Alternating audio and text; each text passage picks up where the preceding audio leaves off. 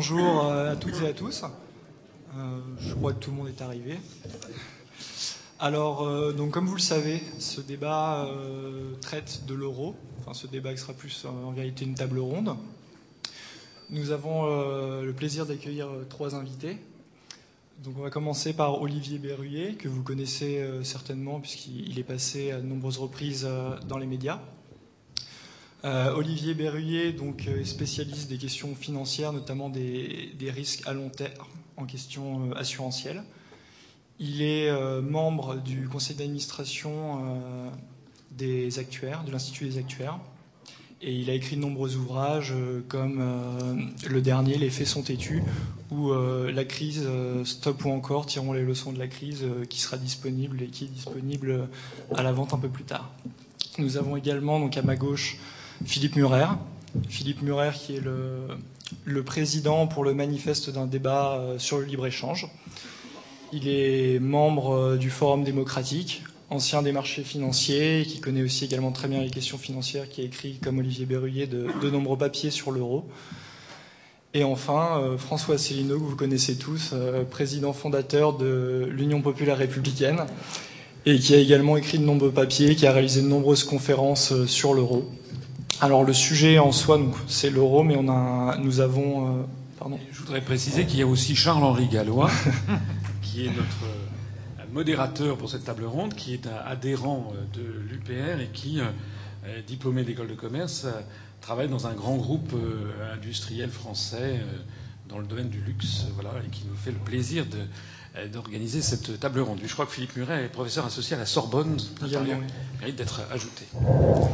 Et donc, euh, pour revenir sur cette table ronde, le, thème exact et le titre exact de la table ronde est l'euro.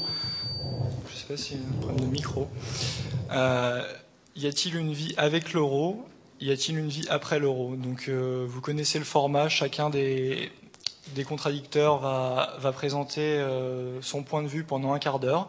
Il y aura ensuite 30 minutes de débat et ensuite 30 minutes de questions-réponses. Je laisse la parole euh, aux invités. Merci, bonjour à, toutes et à tous. J'ai préparé quelques slides peut-être pour introduire le débat sur, euh, sur l'euro et revenir sur ce qui se passe depuis une, quinzaine d'années. Euh, le démarrage de l'euro a coïncidé avec une période de, contrairement à ce qui avait été annoncé, de divergence entre les pays de la zone de plus en plus marquée. Euh, et là, vous voyez sur un premier slide les effets de la politique euh, Schröder mise en place en 2003, euh, les fameuses réformes qu'on appelle loi Hartz, qui en clair ont conduit à une baisse des rémunérations donc là, c'est l'évolution depuis 2000 du pouvoir d'achat des Allemands par décile de population, donc par tranche de 10%. Euh, on voit très bien qu'à partir des réformes euh, Schröder, euh, toutes les tranches voient leur pouvoir d'achat diminuer, ce qui est quand même très rare. D'habitude, au moins les 10% les plus riches en sortaient. Donc l'Allemagne se caractérise par le fait que vraiment toute la population a été atteinte par une forme de stagnation totale des salaires. Évidemment, vous remarquez euh, ce qui se passe pour les 30% les plus faibles qui se retrouvent en 2010 avec à peu près moins 20 à moins 15% de pouvoir d'achat par rapport à ce qu'ils avaient dans les années 2000. C'est en particulier lié à toutes les réformes sur les euh, ce qu'on appelle les, les, les mini-jobs euh, là-bas, plus un travail à temps partiel beaucoup plus développé qu'en France. Donc là, vous voyez la répartition du salaire euh, moyen de la population allemande par décile. Et donc, je vous laisse voir combien gagnent les 10% les plus faibles, les 20% les plus faibles et les 30% les plus faibles. Donc, c'est euh, très en dessous du, du, SMIC, en raison, là encore, du travail à, du travail à temps partiel. Donc, ces réformes se caractérisent par une euh, paupérisation croissante de, la population. Vous avez vu que les, bon, les plus aisés ont fini par retrouver une, forme de, stagnation du pouvoir d'achat, mais euh, euh, les, moins aisés euh, n'ont absolument pas eu ce, parcours-là. bon, après, il est assez amusant de voir que pour certaines personnes, c'est quand même un modèle très intéressant à suivre hein, et que l'Allemagne est même en avance, donc c'est bien. On a une vision claire du, du projet qui est, qui est devant nous. Bon, au-delà de la taquinerie, si on regarde les effets qu'il y a eu, ce qui est intéressant, c'est de voir donc l'effet sur la compétitivité de l'Allemagne par rapport au reste de la zone. On entend souvent dans les médias que l'Allemagne a gagné en compétitivité par rapport à la France, ce qui est évidemment euh, évident dans ces conditions-là. Euh, c'est beaucoup plus intéressant de regarder, oui, mais qu'est-ce qui se passe l'Allemagne par rapport à tous les pays de la zone? Et on se rend compte que l'Allemagne a eu un destin extrêmement singulier Ici, vous voyez donc l'évolution du, du, coût du travail dans les différents pays de la zone ramené à la moyenne de la zone. Donc ça permet de voir les pays qui gagnent en compétitivité et les pays qui perdent en compétitivité. On voit donc que l'Allemagne a été un cas à peu près unique dans, dans, la zone avec des gains de compétitivité, en tout cas de baisse de coût du travail de 10% par rapport à la moyenne de, de, la zone euro. Donc forcément, ces politiques-là entraînent un choc au niveau de la, de la compétitivité. Et donc, vous voyez, à partir de cette période-là, euh, alors même si ce n'est pas la seule raison, une augmentation euh, faramineuse des excédents commerciaux allemands, euh, qui ont euh, atteint jusqu'à 150 milliards d'euros par an, donc d'excédents commerciaux de l'Allemagne. Et évidemment, vous avez en face les déficits commerciaux, puisque à peu près les deux tiers de l'excédent commercial allemand se fait dans la zone euro, et les trois quarts se font en Europe. Euh, le reste, c'est évidemment le positionnement allemand sur des machines-outils et sur des voitures de luxe euh, qui correspondent exactement à ce que veut la Chine pour le moment. Euh, et donc, qui donne aussi un, attrait très fort aux, produits allemands. Mais donc, forcément, donc l'Allemagne, j'avais appelé ça dans le premier slide, vraiment fait un acte d'agression économique par rapport à ses voisins. Dans le cadre d'une politique bon, qu'on peut juger rationnelle ou pas, hein, ça veut dire c'est la politique que les Allemands choisissent, mais malheureusement, comme on partage la même monnaie, il y a des conséquences très fortes, euh, puisque euh, ces excédents commerciaux ne sont possibles, en tout cas ce, niveau-là, n'est possible que parce qu'il y a l'euro. Euh, évidemment, si l'Allemagne avait gardé sa monnaie, euh, vu sa politique et sa hausse de compétitivité, ben, le marque aurait valu de plus en plus cher, et donc forcément les produits allemands auraient valu de plus en plus cher dans le reste de la zone. Donc, en l'espèce, l'Allemagne agit comme un passager clandestin et profite du fait qu'il n'y a pas de rééquilibrage euh, par la présence de monnaies différentes pour continuer à garder des, euh, des excédents commerciaux très, très élevés. Euh, alors bon, au delta de la situation de la population près, on pourrait dire que c'est une stratégie euh, bah, donc a payé. Hein, c'est ce qu'on nous dit très souvent que c'est un modèle, mais c'est évidemment une stratégie qui n'est pas reproductible, puisque si tout le monde fait la même chose, évidemment, tous les pays s'appauvrissent. Euh, puisque la logique euh, qu'il y a derrière, c'est donc comme on baisse les salaires en Allemagne, les Allemands ne peuvent plus acheter les produits allemands, enfin, en tout cas pas autant que, que, que ce que nécessiterait un maintien de, de, de, la croissance. Et donc, ne reste que les exportations pour compenser euh, ce différentiel sur la consommation. Euh, et donc, ça implique que ce soit les pays aux alentours qui achètent les produits allemands. Euh, donc ça, ça marche bien quand a qu'un pays qui fait ça, mais si tout le monde se met à penser que c'est le voisin qui va acheter ses produits, euh, on voit très bien qu'il y a rapidement un problème de, de logique et de capacité de, des consommateurs pour entretenir ce, ce circuit-là. Là, on voit les... Euh, euh, je ne vais pas rentrer peut-être dans le détail des ce qu'on appelle les soldes Target 2, mais enfin on va dire que c'est en gros la résultante des transferts de fonds entre pays de, la zone euro, donc combien d'argent rentre ou sort du, du pays, euh, enfin d'argent d'euros, hein, c'est uniquement les euros, c'est pas sinon ce serait simplement une balance commerciale. Euh, donc on voit très bien qu'il y a brutalement une divergence très forte et que tout d'un coup, à partir euh, de 2007-2008, il y a de plus en plus d'argent qui rentre en Allemagne euh, et l'argent bon, il vient forcément, comme c'est des euros, du reste de l'Europe, de l'Europe du Sud. et c'est la contrepartie des. ici vous avez le détail par pays. Donc en noir c'est l'Allemagne. Donc vous voyez très bien que les excédents allemands augmentent fortement jusqu'à atteindre 600 milliards et donc c'est 1000 milliards sur tous les pays qui sont excédentaires. Et la contrepartie, évidemment, c'est les pays du Sud, l'Espagne, l'Italie, qui, euh, enfin, qui s'appauvrissent en termes d'échanges au niveau de la zone. Euh, les 1000 milliards d'excédents correspondent, vous le voyez, exactement euh, aux 1000 milliards d'excédents commerciaux. Donc, ce qu'il faut bien comprendre, c'est qu'évidemment, tous ces, ces, déséquilibres euh, au sein des banques centrales de la zone euro sont essentiellement une conséquence des déséquilibres, tout simplement, des échanges commerciaux au sein de la zone euro, puisque les produits s'échangent en, en euros. Donc au final, vous avez euh, une forme d'appauvrissement euh, des pays du Sud euh, qui correspondent à des transferts vers l'Allemagne et les, et les Pays-Bas. Et ce qui est intéressant, c'est que forcément, comme vous avez une espèce d'hémorragie financière des pays du Sud, il y a un moment donné où ils n'ont plus les moyens de financer ces déficits-là. Et c'est là qu'est intervenue la Banque centrale européenne. Euh, si vous avez suivi, il y a eu deux plans de, de, un peu moins de, de 1000 milliards qui ont été prêtés aux banques à échéance trois ans il y a un an et demi maintenant, euh, et qui ont eu essentiellement pour but de permettre à ce circuit de ne pas disjoncter, euh, puisque si on regarde, on voit très bien que ce sont les pays du Sud, l'Italie et l'Espagne, qui ont emprunté euh, à peu près 500 milliards à, à, à eux deux, euh, que très rapidement ces excédents-là ont été transférés, ça se voit dans les soldes Target 2, vers euh, l'Allemagne et que, in fine, en Allemagne, ça se retrouve dans les caisses des banques allemandes qui les redéposent à la, à la Banque centrale.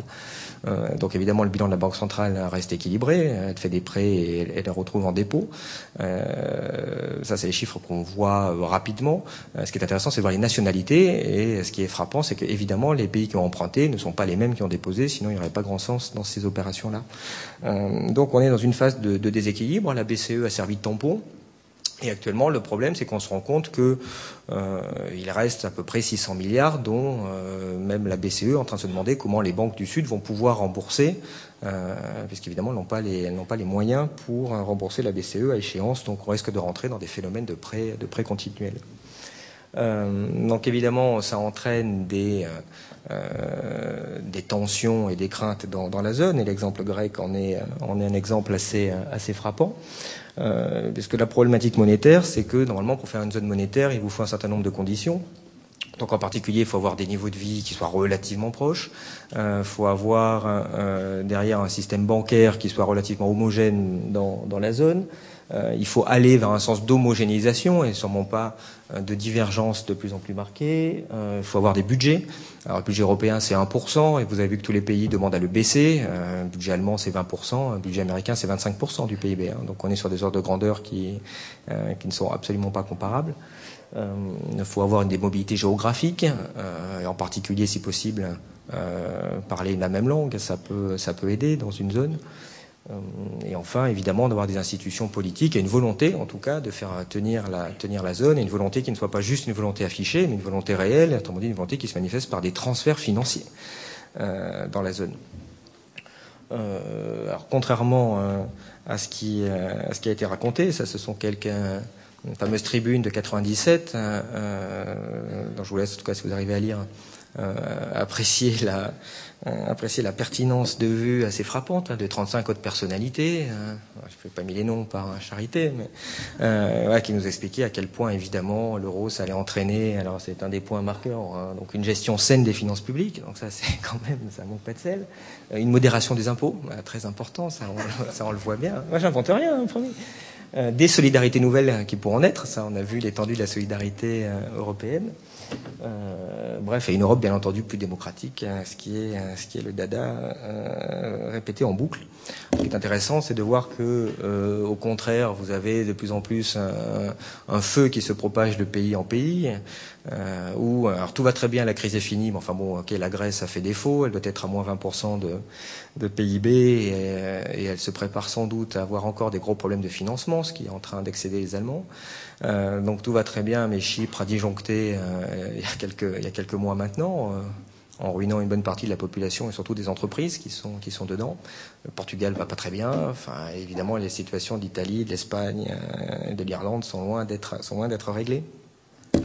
donc oui, ce qui est amusant, c'est de voir que comment dire, c'était loin d'être imprévisible. Euh, je vous ai mis une jolie citation de, de Maurice Allais. Euh, alors le prix Nobel d'économie, bon certes on peut en dire ce qu'on ce qu'on qu'on veut, mais euh, en France il n'y en a eu qu'un. Donc c'était c'était Maurice Allais en, en 88. Euh, intéressant de voir ce qu'il disait à, l'époque. Euh, Maurice Allais qui était un, un confédéraliste européen très engagé, mais qui disait ouvertement que, bien évidemment, il était hors de question d'aller faire l'euro si on n'avait pas d'abord fait une homogénéité politique. Alors après, on peut discuter s'il faut la faire, s'il faut pas la faire. En tout cas, surtout si c'est possible ou pas possible. Mais si on l'a pas faite, il faut pas faire la monnaie. Et on voit très bien qu'on est qu'on est ramené dans ces dans ces contradictions. Euh, D'autres, euh, donc lui prenait surtout la coexistence de monnaie nationale, euh, enfin, en tout cas, de ne pas faire disparaître les monnaies nationales tant qu'on n'avait pas une vraie euh, homogénéité politique. Et euh, j'ai mis ici une autre citation de, de, Milton Friedman, qui est loin d'être mon maître à, à, penser. Ça a été un des, des fondateurs du néolibéralisme. C'est aussi quelqu'un qui a beaucoup travaillé sur les monnaies euh, et qui était loin de dire des bêtises sur cet aspect, on va dire, euh, assez scientifique. Clairement, comment marche la monnaie. Euh, et donc, il y avait une, une vision de l'euro euh, qui, qui était, à mon sens, extrêmement juste, en tout cas, parce que ça l'a rapproché d'un point fondamental qui était la politique.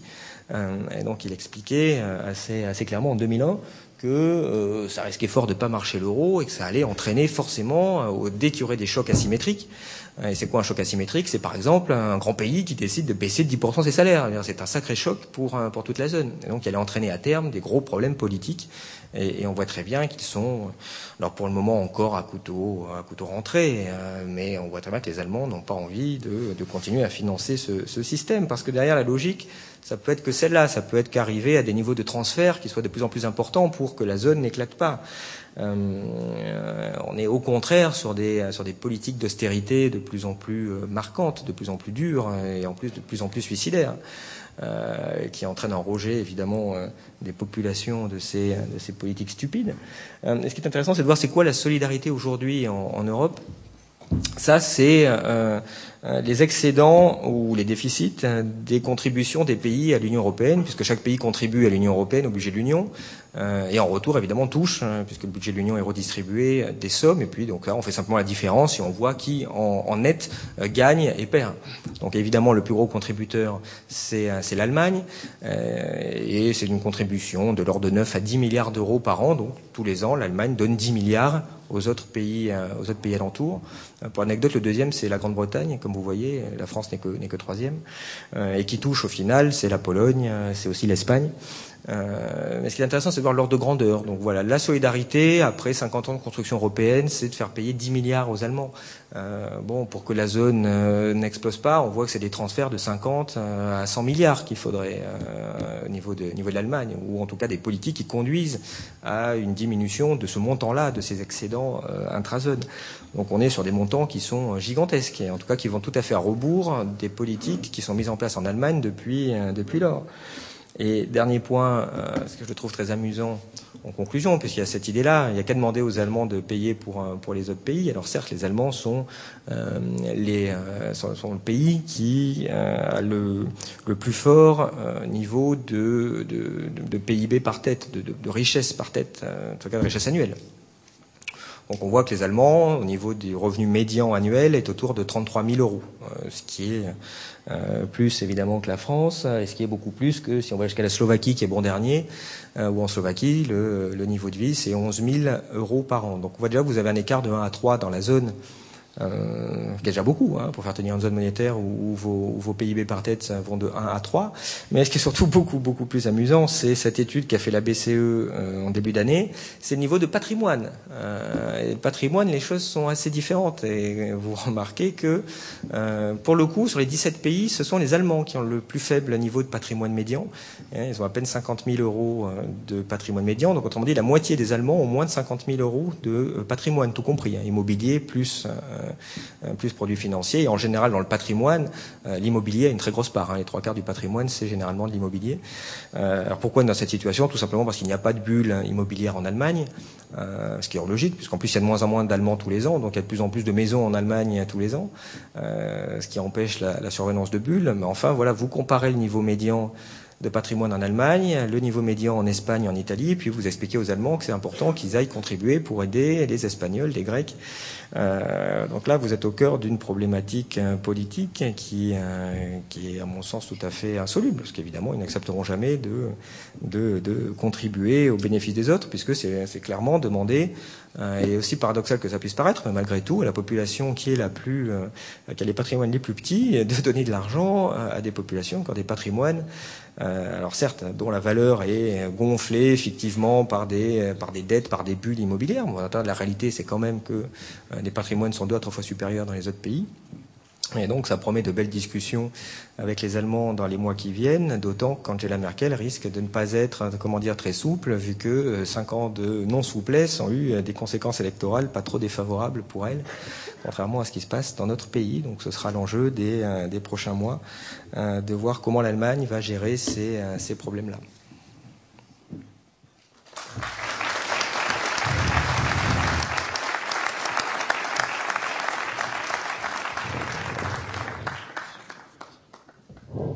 Oui, bonjour à tous, euh, bonjour à toutes. Euh, après cette présentation euh, très bien faite de Olivier Berrulier sur ce qui s'est passé, je vais juste ajouter un petit point. J'essaierai de passer directement à l'étape suivante de qu'est-ce qu'on peut faire après l'euro, puisque le, constat, on, on l'a vu, est tout à fait partagé. Moi, je le verrais un tout petit peu différemment. En fait, il faut savoir, alors pour qu'on arrête de taper sur la tête des Français comme on aime le faire, la productivité industrielle des ouvriers français, donc qui tient des ouvriers et des entreprises industrielles, est la plus forte en France depuis la création de l'euro. On a augmenté même plus vite qu'en Allemagne. Et comme l'a bien remarqué, donc les Français ont bien fait leur boulot là-dessus. Et comme l'a remarqué Olivier Berruyer, par contre, les salaires en Allemagne n'ont pas augmenté, le salaire moyen n'a pas augmenté, et euh, en France, les salaires ont augmenté, ce qui est normal. Si vous n'avez pas de hausse des salaires, vous n'avez pas, pas de hausse des ventes de détail, pas de hausse de la croissance. Donc, en fait, on y a perdu. Il y a eu effectivement un problème de coût du travail, entre guillemets, c'est-à-dire que le coût unitaire du travail est devenu plus cher en France, a augmenté en France par rapport à l'Allemagne, tout simplement parce que les Français ont vu leur salaire augmenter, ce qui est absolument normal. Une dernière petite chose, en quel état on est maintenant? Évidemment, l'industrie est partie pour l'Allemagne. Toute l'industrie, euh, l'Italie s'est désindustrialisée de 30%, l'Espagne de 30%, la France euh, un peu moins, plutôt 15-20, et toute l'industrie est partie en Allemagne a été attirée là où les coûts du travail sont le plus, sont le plus faibles. Voilà, donc euh, effectivement, on pourrait faire des solidarités pour compenser ça. Moi, je suis pas tout à fait d'accord sur le terme. De, effectivement, il faudrait des solidarités très importantes, mais on se retrouvait avec quoi? On se retrouvait avec la même situation qu'en Italie du Nord, en Italie du Sud. Une partie de l'Italie du Nord qui est devenue la plus riche et qui sponsorise une autre partie de l'Italie du Sud qui est devenue la plus pauvre. Est-ce qu'on a envie de dépendre de l'obol des Allemands? De leur volonté de nous donner de l'argent ou pas pour qu'on puisse vivre, moi je pense que le peuple français peut vivre par lui-même, par sa créativité, par son travail, et que c'est beaucoup plus sain qu'une solidarité intereuropéenne qui finira forcément par poser des problèmes. Voilà. Voilà pourquoi moi j'éloignerais la solidarité, même si les Allemands voulaient le faire, je pense qu'il vaut mieux le refuser pour avoir nous-mêmes nos propres richesses qu'on crée sur notre propre sol et qu'on ait une vraie autonomie. Alors, on va passer maintenant à l'étape d'après. Donc, euh, je vais passer sur le. Monsieur Asselineau a tout, à fait remarqué que les médias travaillaient sur la peur pour faire peur aux Français de sortir de l'euro, puisque maintenant les Français sont assez convaincus que l'Europe est mauvaise pour la situation euh, de la France. Il y a eu un sondage CSA qui a montré que 58% des Français pensaient que c'était mauvais, l'Europe était mauvaise pour la situation de la France, et 14% euh, qui pensaient que c'était bon. Donc, on voit que le rapport de force devient absolument énorme pour euh, dire que l'Europe est un problème pour la France. Alors, justement, en face de cette euh, évolution de la psychologie des Français face à l'Europe, on a voulu nous faire peur. Alors, je vais faire deux préalables avant de parler de ce qui se passerait si on sortait de l'euro. C'est ce problème d'explosion de la dette publique dont on nous parle. La dette publique française va exploser si on sort de l'euro. Nicolas Sarkozy, en juin 2011, vous pouvez retrouver l'article dans le Figaro, il était passé à la télévision pour l'expliquer, a proféré un mensonge, mais absolument incroyable, en expliquant que ça, ah ça lui arrive, ça lui arrive, en expliquant que ça doublerait ou triplerait la dette française si on sortait de l'euro. Alors, soit c'est une méconnaissance des choses, soit c'est plus probablement du niveau du mensonge politique pour garder le niveau de peur des Français envers la sortie de l'euro. Il faut savoir que 85% de la dette française est en contrat de droit français. Ça veut dire qu'en fait, si la monnaie de la France n'est plus l'euro, mais le franc, ça deviendra automatiquement de la dette en francs. Il reste 15% de la dette française qui est en droit international et effectivement, elle sera transformée, elle ne sera pas transformée, donc il faudra la rembourser en euros. Comme l'euro n'existe pas, elle euh, n'existera plus à ce moment-là, très probablement si la France sort, ça deviendra en fait un panier de monnaie. Quand on devra rembourser un euro, il faudra rembourser 24% de Deutschmark, 20% de francs, 18% de lire, 11% de pesetas, j'espère que je ne me trompe pas, mais c'est à peu près les ordres de grandeur. Voilà. Comme le franc, en fait, vous avez vu sur les graphiques d'Olivier Berruyer, c'est un peu le pays moyen de la zone euro. On est un peu le lien entre le nord et le sud, on est le pays moyen. En fait, le franc ne bougera pas beaucoup par rapport à l'euro. On baissera, on aura une dévaluation par rapport aux marques, une réévaluation par rapport à d'autres pays du sud comme la Grèce, l'Italie, le Portugal, l'Espagne, etc. Au global, ça bougera pas beaucoup. Donc vous voyez que ces 15% de dettes qui seront en euros, ça, leur augmentation va être très faible. Allez, si la le France dévalue de 4%, ça fera euh, voilà, une augmentation de 1% de la dette publique. Donc ça n'a, c'est l'épaisseur du trait. Deuxième chose, quand on est un État souverain, ce qui est, ce qui est quand même important, c'est qu'on a des marges de manœuvre et qu'on s'en, qu'on s'en occupe. C'est-à-dire que cette dette en euros de 15%, 15% de 1800, bon, c'est autour de 250-300 milliards. En fait, qu'est-ce que vous faites? Vous dites aux investisseurs internationaux, vous préférez, vous avez un mois pour garder cette dette en euros ou pour avoir une dette en francs équivalente, du même montant, Mais par contre, dans la dette en euros, on vous taxe à 60%, dans la dette en francs, on vous taxe de 20%. Donc faites le choix. Vous voyez ce que vont choisir les investisseurs internationaux? C'est ça. Une fois que vous avez repris la souveraineté, vous avez repris la main sur les marchés. Je crois que c'est un des thèmes de François Asselineau, il a tout à fait raison. Et là, la créativité peut, peut s'employer. Donc, votre dette en, ce problème de dette publique est absolument un faux problème, et c'est ça qui crée la peur. D'ailleurs, les sondages sur l'euro vous montrent que les Français sont à 66%, regrettent la période du franc, donc ils aimeraient bien, mais ils sont que 33%. Alors, j'ai peut-être pas les derniers sondages, mais autour de 33% prêts à sortir de l'euro. Ces 33% qui regrettent le franc, mais qui veulent pas sortir de l'euro, qu'est-ce que c'est si ce n'est les gens qui ont peur? Parce qu'on leur a dit que c'était une catastrophe. Voilà. Donc on voit qu'on est dans le mensonge d'État à ce niveau-là. Euh, le deuxième problème, c'est la crise bancaire. Alors, effectivement, si on revient aux monnaies nationales, il est alors personne ne sait qu'est-ce qui se passerait exactement au niveau bancaire, au niveau des assurances. Parce que c'est un plat de spaghettis, les banques et les assurances en Europe, où tout est enchevêtré. BNP Paribas a des filiales euh, en Italie, dans d'autres pays. Les Espagnols ont des filiales en Angleterre. Enfin, c'est un plat de pâtes enchevêtré. S'il y en a une qui fait faillite, peut-être que par, euh, par un jeu de domino, il y en aura beaucoup d'autres qui font faillite. Personne ne peut le savoir parce que personne ne connaît euh, déjà les liens entre les banques, euh, tous les prêts que fait une banque à toutes les autres banques, et ce qui se passerait parce que ça dépendrait des volontés politiques qui s'exprimeraient alors. En tout cas, il y aura des faillites bancaires, c'est possible, mais c'est absolument pas un problème. Hein, parce que imaginez que BNP Paribas ou Société Générale ou Crédit Agricole ou je ne sais pas quelle banque française fasse faillite. À ce moment-là, on retrouve la souveraineté monétaire. Donc elle fait faillite, d'accord. L'État, à ce moment-là, saisit la banque, parce qu'on ne va pas laisser l'économie française avec une banque euh, en déshérence complète, qui doit de l'argent à des particuliers, qui a prêté aux entreprises, ça ne serait pas possible. On la nationalise à zéro. Euh, autrement dit, on la saisit puisqu'elle est en faillite. À ce moment-là, vous la recapitalisez par de la création monétaire de la Banque de France. Parce que, vu le bordel qu'ont mis les banques et les marchés financiers dans l'économie française, on ne va pas maintenant, en plus, les, euh, demander aux particuliers de payer pour ça. Donc, on prend l'argent de la Banque de France, on fait de la création monétaire pour recapitaliser ces banques. Ces banques deviennent des banques publiques. Après, selon que vous soyez plutôt pour des banques publiques, qui marchaient d'ailleurs pas mal pendant les Trente Glorieuses, ou des banques privées, vous allez soit les laisser publiques, soit les reprivatiser plus tard. Vous avez le choix. Mais en tout cas, le problème bancaire n'est pas un problème. À partir du moment où vous avez la souveraineté monétaire. Si vous ne l'avez pas, vous ne pouvez pas faire de création monétaire, donc on va vous demander à chacun de payer une part d'impôt pour les bêtises qu'aura fait BNP Paribas, Crédit Lyonnais. Par contre, vous n'avez pas eu les bonus, évidemment, que se sont versés les patrons de ces banques. C'est là où on a un problème. Donc le problème de l'endettement public, le problème de la, crise bancaire potentielle si on sort de l'eau, n'en est absolument pas un. Donc la peur, il ne faut pas l'avoir. Alors maintenant, est-ce que ça aurait un effet positif ou négatif euh, au niveau de l'économie du pays? Euh, Ça peut avoir des effets sur d'autres sujets, mais regardons l'économie du pays. On a fait une étude avec Jacques Sapir qui s'appelle Les scénarios de dissolution de l'euro, donc euh, euh, qui, veut justement dont le but est de regarder l'effet économique euh, en cas de sortie de la zone euro pays par pays. Alors c'est un gros travail puisqu'en termes de base de données, il a fallu chercher l'excédent commercial ou déficit commercial, les exportations, les importations de la France envers tous les pays de l'euro et de chaque pays de l'euro avec tous les pays de l'euro, tous les autres pays d'Europe et toutes les zones. Donc c'est un gros travail. Et on a pris les élasticités de Natexis qui permettent de savoir que quand il y a une dévaluation de monnaie, de 25% par exemple du franc, qu'est-ce que ça va faire sur les exportations ou les importations? C'est les chiffres de Natexis qui est une banque qui n'est pas spécialement favorable à la sortie de l'euro comme toutes les banques.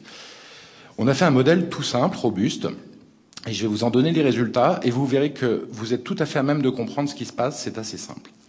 Le premier effet, en fait, euh, quand il y a une sortie de l'euro, c'est qu'il va y avoir toutes les monnaies qui vont se réaligner. Il y aura des dévaluations des réévaluations. évidemment, le Deutschmark va s'apprécier. À peu près tout le monde est d'accord pour dire que c'est autour de 25-30% par rapport au franc. Euh, la lire va se déprécier. Donc, par rapport au franc, ça sera 10%, quelque chose comme 10-15% maximum. La pesette, pareil. Donc, vous aurez le marque tout en haut, en termes de, parité. Le franc en dessous, qui aura baissé de 25%, etc. Donc, vous voyez tout de suite que le problème du coût du travail, il est réglé. Le, le problème du coût du travail de la France par rapport à l'Allemagne, eh ben, c'est immédiatement 25% de baisse du coût du travail français par rapport à l'Allemagne. Sans que vous verrez, on y perde beaucoup en pouvoir d'achat.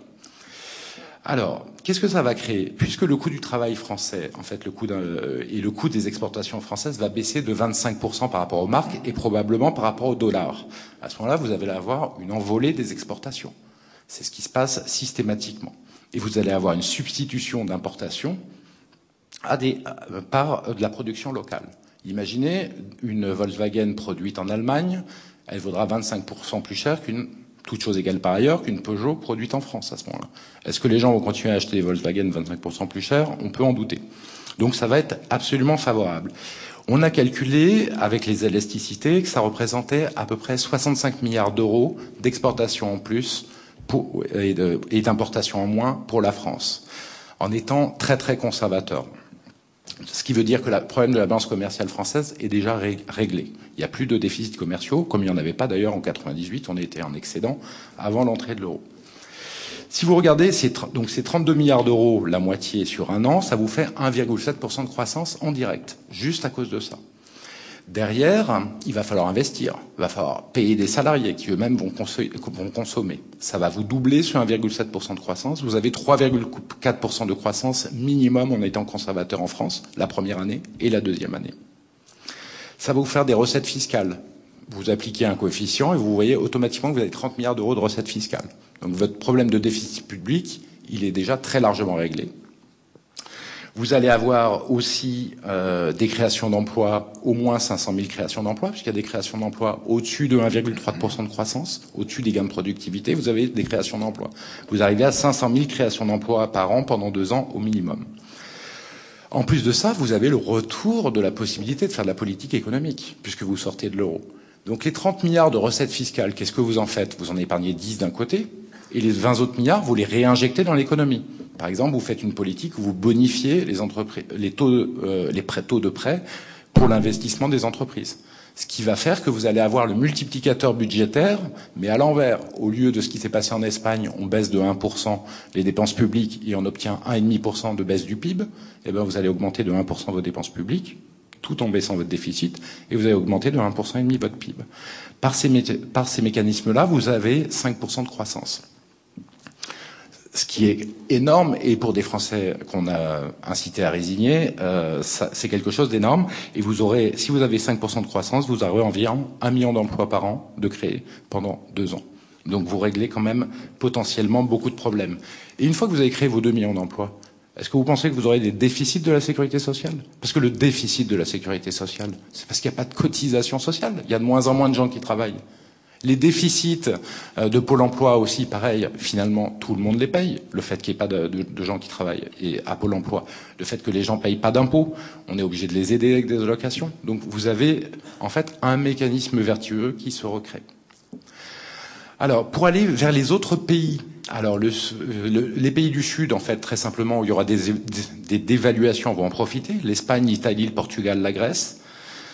Même chose que la France et les pays du Nord, comme l'Allemagne, vont avoir des gros problèmes. Vous savez que les ventes de détail en Allemagne n'ont pas augmenté depuis 13 ans. Donc ça veut dire, si vous regardez les ventes de détail en Allemagne, elles sont stables depuis 13 ans. Ce qui veut dire qu'ils ont effectivement, comme dit Olivier Berrulier, mangé toute la croissance à l'extérieur, par le commerce extérieur et les investissements qui sont liés. Il y a eu 0% par la croissance de la consommation allemande, euh, de ce point de vue-là. Donc l'Allemagne va repayer ça et avoir une récession qui sera assez forte autour de 2% au minimum euh, sur la période. Voilà. Alors une dernière chose que je n'avais pas précisé, quel sera le taux d'inflation? En fait, le taux d'inflation global, il sera autour en France de 4, 4,5%. Sachant que l'inflation, alors on ne va pas rentrer dans des débats, mais n'est pas forcément une mauvaise chose. Parce que plus d'inflation, l'inflation, qui est-ce qui intéresse qu'il y ait une inflation faible C'est le rentier. C'est le propriétaire de plusieurs biens immobiliers c'est pas le, peuple, ça érode effectivement la dette publique derrière un peu d'inflation, une inflation raisonnée, et ça érode les prix de l'immobilier. Donc c'est plutôt une bonne chose pour les autres. Voilà, alors un rappel, il y a eu la séparation, un rappel pour, montrer qu'effectivement il n'y a pas un risque forcément important. Moi je vous l'ai montré en théorie, mais en pratique, il y a eu la Tchécoslovaquie, qui, en quelle année, M. Asselineau, vous qui avez meilleure mémoire des dates, euh, s'est séparée au niveau monétaire? En 1993, je D'accord. Merci beaucoup. Donc il s'est séparé, c'était un pays tout à fait, euh, en fait, qui était vraiment un pays, et il s'est séparé en deux parties, ils ont séparé leur monnaie. Est-ce que vous avez entendu parler de du moindre problème sur cette séparation monétaire en Tchécoslovaquie alors que c'était un pays à tout niveau, tout était lié, l'administration, etc. Ils ont réussi à séparer de façon monétaire et toutes les autres façons sans qu'il y ait le moindre problème économique. Voilà, donc euh, une dernière partie, c'est la vie après l'euro. Alors au niveau plus théorique, enfin pas plus théorique, plus politique, c'est la possibilité d'avoir une politique monétaire. La possibilité d'avoir une certaine marge de manœuvre économique, sachant que la politique commerciale, qui est quand même très importante, restera faite à Bruxelles, si on sort que de l'euro. La politique industrielle aussi est impossible à faire tant qu'on reste au niveau européen. Donc ça donne une certaine marge de manœuvre quand même économique. Autre chose très importante, c'est que la politique de la France ne sera plus à corbeille. Moi, je suis un ancien des marchés financiers, mais je ne pense pas que la politique euh, économique doit se faire à la corbeille, certainement pas. La Banque de parce que en cas de crise sur les marchés financiers, que se passera-t-il? La Banque de France aura le droit de prêter à l'État français. Donc les, financiers seront pieds et poings liés devant l'État. S'ils veulent pas prêter à l'État français, s'ils veulent pas faire fructifier leur argent, c'est la Banque de France qui ira le faire. Et donc rien que cette menace, d'ailleurs, suffit à empêcher que les financiers arrêtent de prêter, et ça les oblige à prêter à un taux raisonnable. Donc ça, c'est très important. Euh, la politique de la France, comme le disait De Gaulle, ne pas se faire à la corbeille il y a aussi une possibilité d'utiliser la politique monétaire pour faire de la relance quand on en a besoin, pour créer des infrastructures publiques. Alors des infrastructures publiques, c'est peut-être pas de bétonner la France maintenant, mais c'est peut-être de partir vers la transition énergétique. Euh, faut savoir, alors il y a une désinformation à ce niveau-là qui est absolument fantastique, mais que le prix de l'énergie solaire sur des grandes surfaces, c'est quasiment le même prix, le coût au kilowattheure, que le coût de l'EPR. Après, Chacun a le droit de choisir s'il préfère l'énergie nucléaire ou l'énergie solaire. Les Français ont le droit de choisir.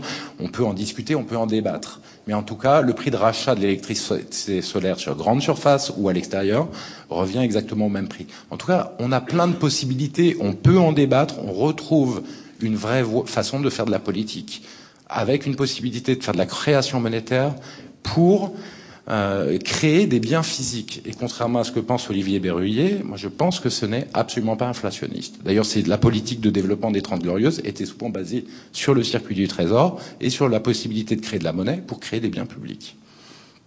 Voilà. Est-ce que j'ai d'autres choses à vous dire? Non, je crois que c'est à peu près complet. Et puis, je vous remercie.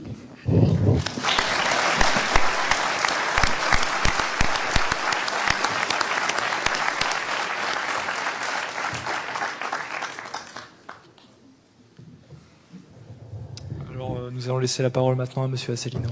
Oui, je voudrais demander peut-être qu'on apporte des bulletins d'adhésion à l'UPR euh, pour euh, Monsieur Murer et pour Monsieur Berruyer. Je crois qu'ils sont mûrs.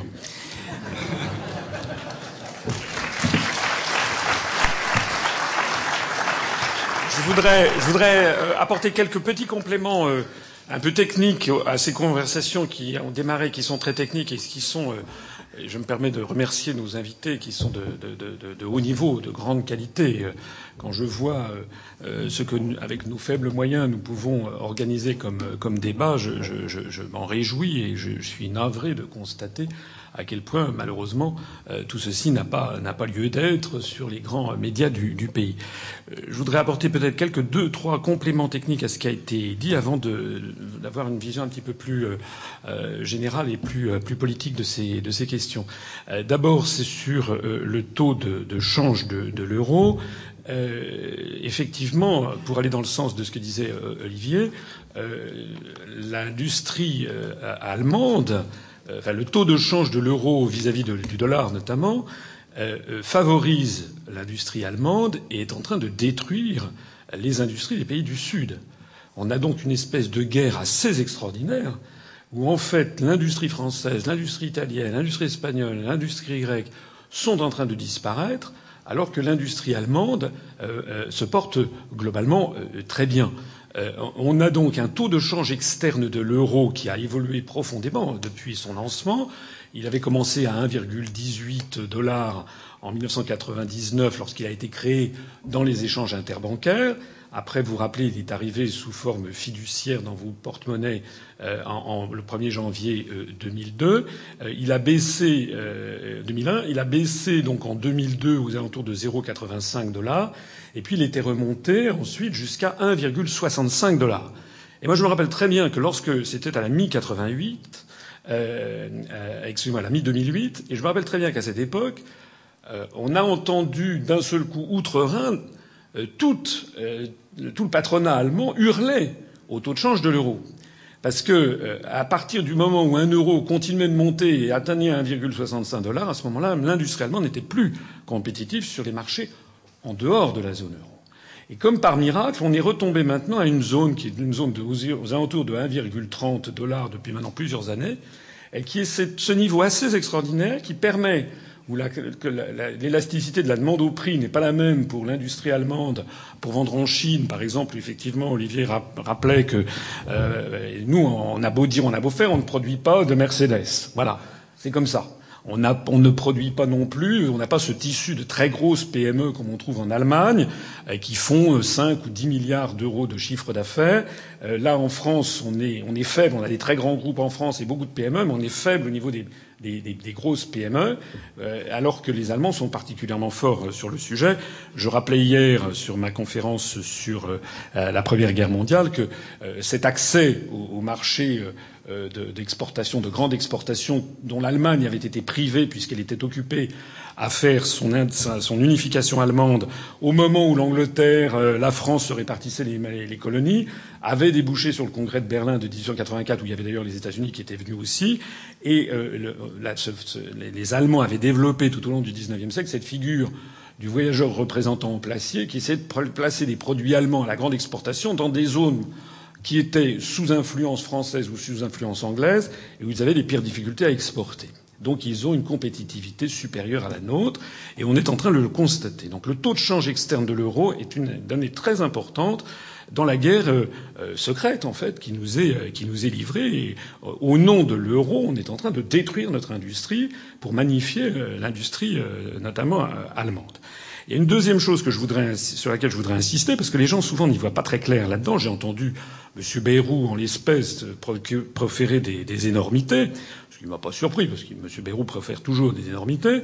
Mais enfin, euh, par exemple, il dit c'est formidable, il faut, faut, imiter l'Allemagne. Euh, euh, très bien, mais qu'il en tire les conséquences, effectivement, avec les réformes Hartz 1, Hartz 2, Hartz 3, Hartz 4, etc.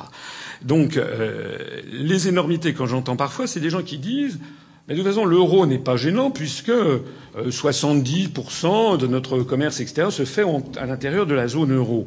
Alors déjà, ça n'est pas vrai pour les raisons qu'Olivier a expliquées, mais de surcroît, euh, nous pouvons perdre des parts de marché en France euh, face à des, à des produits qui sont fabriqués en dehors de la zone euro. C'est ça qui est très important à comprendre. Euh, si une entreprise, si une voiture française est produite à 20 000 euros et vendue 20 000 euros en France, et qu'une Hyundai coréenne est produite à 20 000 won en, Corée, je, simplifie, il n'y a pas de frais de transport et autres, euh, si un won coréen est, égal à un euro, euh, enfin plus exactement 20 000 dollars, le, won coréen étant corrélé au, au dollar, ce qu'on appelle un, un peg, c'est ce qu'on appelle la zone dollar. Si la voiture coréenne est produite 20 000 dollars en Corée, si un euro égale un dollar, la voiture coréenne va être vendue 20 000 euros. Donc si c'est de la même catégorie que par exemple une Renault Mégane et une Hyundai, je ne sais pas quoi, il y aura euh, compétitivité. En France, mais aussi en Allemagne. Euh, mais en revanche, si un euro vaut 1,30 dollars, à ce moment-là, euh, la voiture française vaudra toujours 20 000, 20 000 euros en France, mais la voiture coréenne vaudra 20 000 dollars, 20 000 dollars divisé par 1,3 en euros, ce qui lui fera à peu près 15 ou 16 000 euros. Donc il faut bien comprendre que ce n'est pas parce que nous faisons notre commerce extérieur très majoritairement avec la zone euro que le taux de change externe de l'euro nous prémunit contre le fait que nous perdons des parts de marché en France sur nos propres productions face à des produits qui viennent en dehors de la zone euro. J'espère que je me suis fait euh, euh, comprendre. Sur l'affaire Target 2 euh, et sur ses évolutions, je, note les, les, graphiques euh, devraient être légèrement euh, corrigés parce qu'il y a eu, c'est des graphiques qui datent d'il y a environ un, un mois, un an, je pense. Il y a eu tous les efforts qui ont été faits l'année dernière et donc on, assiste, on a assisté à une légère décrue, euh, un, léger, un léger refermement, si j'ose dire, des, des, des, branches, vous savez, qui partent comme une divergence. Mais on constate déjà que ça s'est arrêté, le phénomène s'est arrêté, et on, stable, il va redémarrer dans l'autre sens. Donc tous les efforts colossaux qui ont été faits, et qu'a rappelé Olivier notamment pour essayer de lutter contre les phénomènes en cours n'ont abouti qu'à un sursaut bref et qui va redémarrer. Hein. Donc cette divergence paraît euh, inéluctable. Et puis je voudrais insister. Si, je peux me permettre juste la divergence, et en effet ça s'est un peu calmé ces derniers temps et c'est en train de repartir, c'est essentiellement parce que euh, l'Allemagne et les pays du Nord ont aidé les pays du Sud sous forme de prêts, mais sous forme de prêts. Absolument. que ça baisse parce que l'argent a bien été prêté, donc vous le voyez dans la baisse, mais ce que vous ne voyez pas, c'est que derrière il y a une créance, c'est que la créance fait qu'en fait vous n'avez pas changé, mais la créance n'apparaît pas dans les sols. Absolument.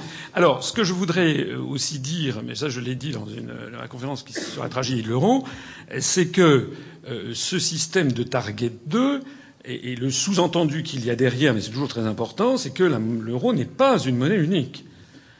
Pas une monnaie unique en ce sens qu'il n'y a pas une seule banque centrale. Donc ça, c'est extrêmement important. Il faut reprendre les traités européens. Il y a la BCE, la Banque centrale européenne, mais il y a les traités, on parle très clairement, le SEBC, le système européen de banque centrale. Et donc chaque État a gardé sa banque nationale. Il y a toujours la Banque de France, il y a toujours la Banque de Grèce, il y a toujours la Bundesbank. D'ailleurs, ça a été imposé par les Allemands. C'est un processus qui a été imposé pour qu'il y ait une facile réversibilité. Si on avait supprimé toutes les banques centrales nationales pour ne plus avoir que la BCE, on aurait quand même pu revenir en arrière. L'explosion, par exemple, du rouble soviétique, euh, il n'y avait pas ce, on a pu revenir en arrière. Là, on a gardé les banques centrales nationales. Donc c'est d'autant plus facile de revenir en arrière que chaque banque centrale nationale est restée.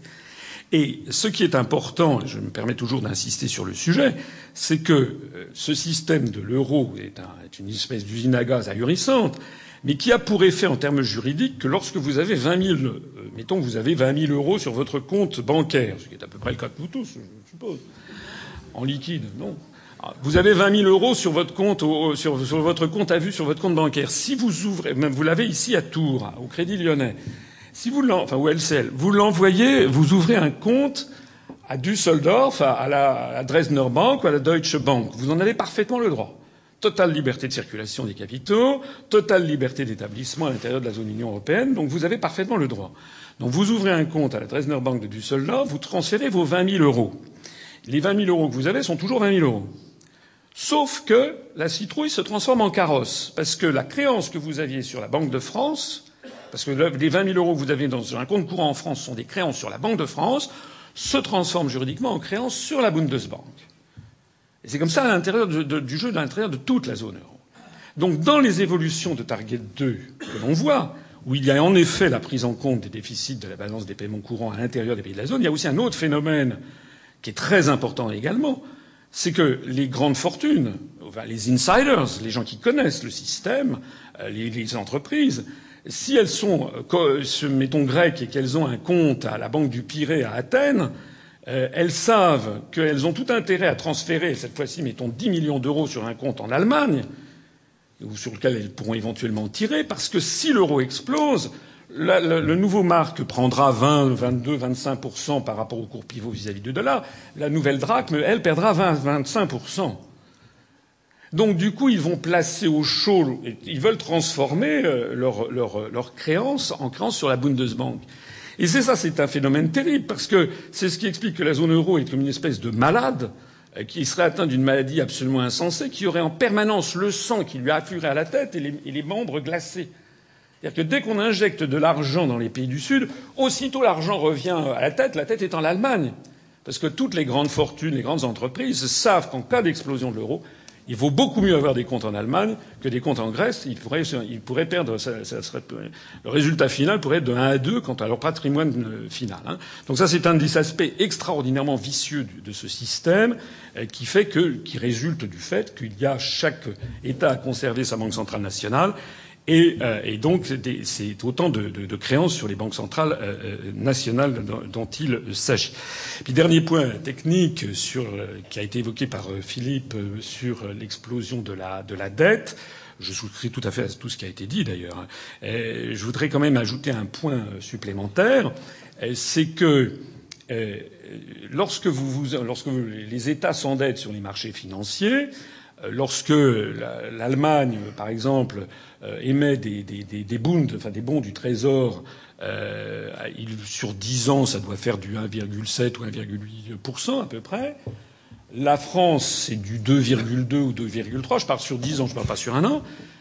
Mais l'Italie ou l'Espagne, on a vu que c'était monté jusqu'à 7%. Alors la question, c'est pourquoi, d'où vient ce différentiel? Puisque normalement, on a la même monnaie. Monsieur Mario Draghi, le président de la BCE, dont le nom veut dire dragon, je le rappelle, il a succédé à quelqu'un qui s'appelait Trichet. Lequel Trichet avait cédé sa place à la Banque de France à quelqu'un qui s'appelle Monsieur Noyer. Signifiant quand tu nous tiens. Monsieur Draghi a fait une sortie à l'été dernier qui a laissé pontois les gens de la Banque centrale européenne elle-même parce qu'il a été interrogé là-dessus, on lui a dit mais c'est quoi exactement ces différentiels de taux d'intérêt? Il a dit un taux d'intérêt, euh, ça traduit toujours trois risques. C'est fait pour couvrir trois risques. Premièrement, le risque de liquidité. Ah oui, quand vous passez euh, 20 euh, 000 euros à, quelqu'un, euh, ces, ces 20 000 euros, vous les avez plus. Donc ça veut dire que vous n'en ayez pas forcément besoin vous-même. En tout cas, ça se paye, c'est un risque de liquidité. Vous, euh, si vous avez des problèmes de trésorerie, ça, vous pénalisera de ne pas avoir cet argent. Ça, c'est le premier risque. Deuxième risque, qu'on appelle un risque de crédit. Si effectivement vous tombez en votre la personne à qui vous avez prêté de l'argent ou l'État à qui vous avez prêté de l'argent tombe en faillite. Et puis la troisième C'est ce qu'a dit M. Draghi, ce qui a tétanisé la BCE, mais ce qui a été relevé minutieusement par les journalistes du Financial Times et du Wall Street Journal, c'est à l'été 2012, c'est le risque de change. Eh ben oui. C'est-à-dire quel est le risque de change quand, dans quelle monnaie vous allez être remboursé? En d'autres termes, si les marchés financiers facturent beaucoup plus cher à l'Italie ou à l'Espagne sur dix ans qu'à l'Allemagne, c'est moins parce qu'ils pensent que l'Italie va devenir un pays en faillite. L'Italie, ça, quand même ça fait 2000 ans que ça dure. Et donc euh, le fait que l'Italie devienne vraiment totalement insolvable paraît quand même peu. Mais c'est surtout la prise en compte par les marchés financiers d'un risque de change qui pourrait advenir. Donc, c'est un argument qui est très fort quand on pourra dire, sortant de l'euro, dire, mais écoutez, mesdames et messieurs les marchés financiers, on va vous rembourser tout en francs. D'ailleurs, vous n'êtes pas surpris puisque vous nous avez fait payer du 2,2 alors que vous demandiez 1,8 à l'Allemagne. C'était bien justement que vous pensiez non pas que la France allait être en faillite, mais que si l'euro explosait, vous demandiez une prime de risque supplémentaire. Ben voilà. Donc ne vous plaignez pas. Je voudrais relever maintenant le débat à un autre niveau, non pas qu'il soit bas, c'est au contraire un très haut niveau euh, technique, mais un niveau qui est peut-être davantage celui qui, devrait être mon rôle, c'est un niveau un petit peu plus, euh, un petit peu plus politique. Dans une de mes conférences, j'explique euh, que je, fais référence à l'Ancien Testament, au premier livre des Maccabées, où vous savez que à la suite d'Alexandre le Grand, qui a conquis toute une partie du monde, euh, il, son empire, dès qu'il meurt, est partagé, notamment par la dynastie des Séleucides, qui met la main sur l'actuelle euh, Judée. Et euh, les Séleucides, euh, Antiochos IV Épiphane, qui est un des successeurs, décide d'imposer les mœurs grecques, une monnaie grecque à l'ensemble de ces territoires. Et il y a, dit la Bible, il y a des juifs collabos, si j'ose dire, qui vont jouer le jeu euh, de, de, de, la dynastie euh, grecque, et puis il y a des juifs résistants qui, eux, ne vont pas jouer le jeu et qui entretiennent une espèce de résistance, d'irrédentisme à l'intérieur, à l'intérieur du royaume des, des Séleucides. Et puis, plusieurs centaines d'années après, euh, il y a des menaces aux frontières orientales de ce royaume, et on est sous le roi Antiochos VII, et il n'arrive pas à à la fois se battre euh, contre ces menaces venant de l'Est, et puis mater la résistance intérieure.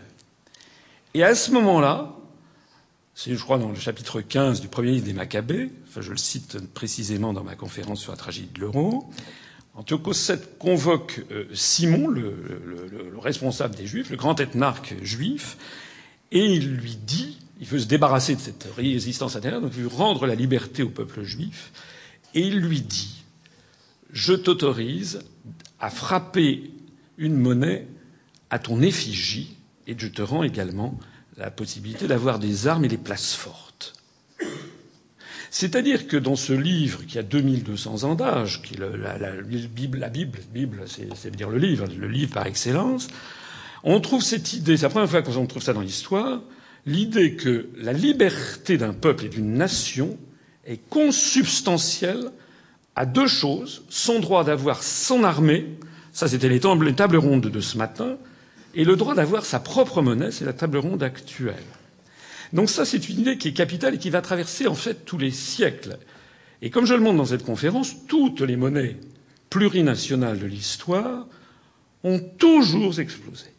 Il n'y a pas d'exemple. Euh, il y a actuellement l'exemple peut-être du franc CFA, mais qui ne se porte pas si bien que ça, et qui a commencé d'ailleurs à se désagréger dans les pourtours et qui est maintenu en survie artificielle euh, du fait de la présence de la France. Mais sinon, toutes les monnaies plurinationales ont explosé. Euh, Philippe Muret a cité le dernier cas de la Tchécoslovaquie. La couronne tchécoslovaque a explosé. C'est d'ailleurs pas le dernier cas, parce qu'il y a eu un autre cas plus récent, c'est le Soudan lorsque le Sud-Soudan s'est séparé du Soudan, c'est quand même le pays, un des pays les plus pauvres du monde, il a créé la livre du Sud-Soudan euh, comme ça, en quelques semaines, sans, que ce soit, euh, sans que ça pose un, sans que ça pose un problème. Alors si toutes les monnaies plurinationales ont toujours explosé, c'est qu'il faut y trouver des raisons. Et les raisons, c'est celles, à la limite, je me prends pas pour un télévangéliste, hein, mais c'est celles qu'on trouve dans le, dans le premier du AKB, c'est qu'en réalité, bah, une monnaie, c'est effectivement la fixation d'un taux d'intérêt, la fixation d'une politique monétaire.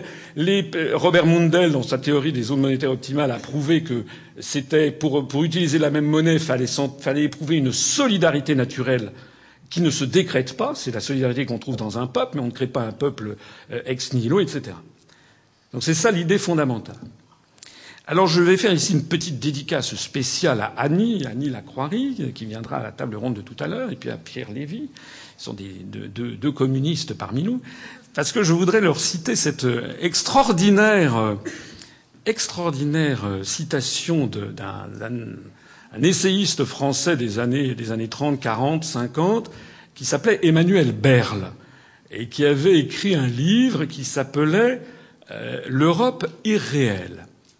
Et euh, Emmanuel Berle avait cette formule, il disait, au fond, ce sont dans les cercles favorables à la construction européenne que l'on trouve les marxistes les plus purs. Disait-il, c'était une provocation, bien sûr, parce qu'il savait que tout ça venait des États-Unis. Il disait parce qu'en fait, il pense que c'est en agissant sur les substructures économiques qu'on va faire modifier les superstructures, qu'on va faire, créer un peuple ex nihilo. C'était très profond, cette remarque. Parce que lorsqu'on a créé l'euro, en réalité, tout ce qui est en train d'arriver était parfaitement prévisible. Olivier l'a rappelé avec les déclarations, euh, par exemple, de Maurice Salaire, avec les déclarations euh, de Milton Friedman, mais également on a, vu récemment des déclarations de Jacques Attali qui a dit tout, le monde savait que ça ne euh, pourrait pas marcher, que ça marcherait très difficilement. L'idée, le, le pari qui a été fait est un pari inouï, enfin dantesque, de, de fou, de gens qui poussent un continent entier en disant je vais transformer les peuples d'Europe en Homo europeus, comme il y avait eu Homo soviéticus, c'est-à-dire un homme européen, un citoyen européen magique qui va découler de ce que je vais leur imposer finalement une modification sur les, les, substructures euh, euh, économiques.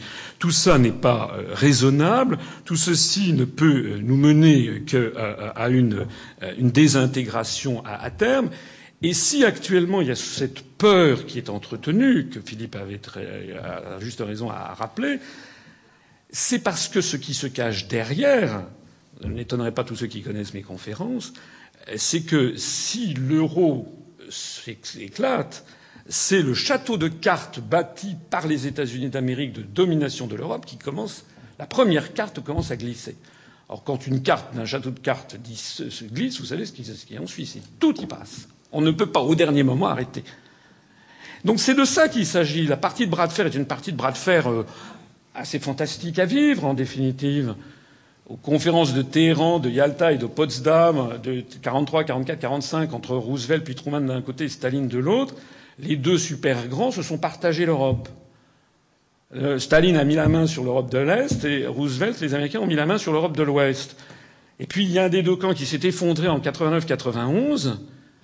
Et là, ce qu'on est en train de vivre, c'est la réplique, comme on dit en termes de tremblement de terre, la réplique sismique qui attend c'est la nouvelle, c'est que la, c'est nous maintenant les satellites. Nous sommes devenus les satellites des États-Unis et ce qui bouillonne en ce moment, c'est la, la, disparition du glacis américain.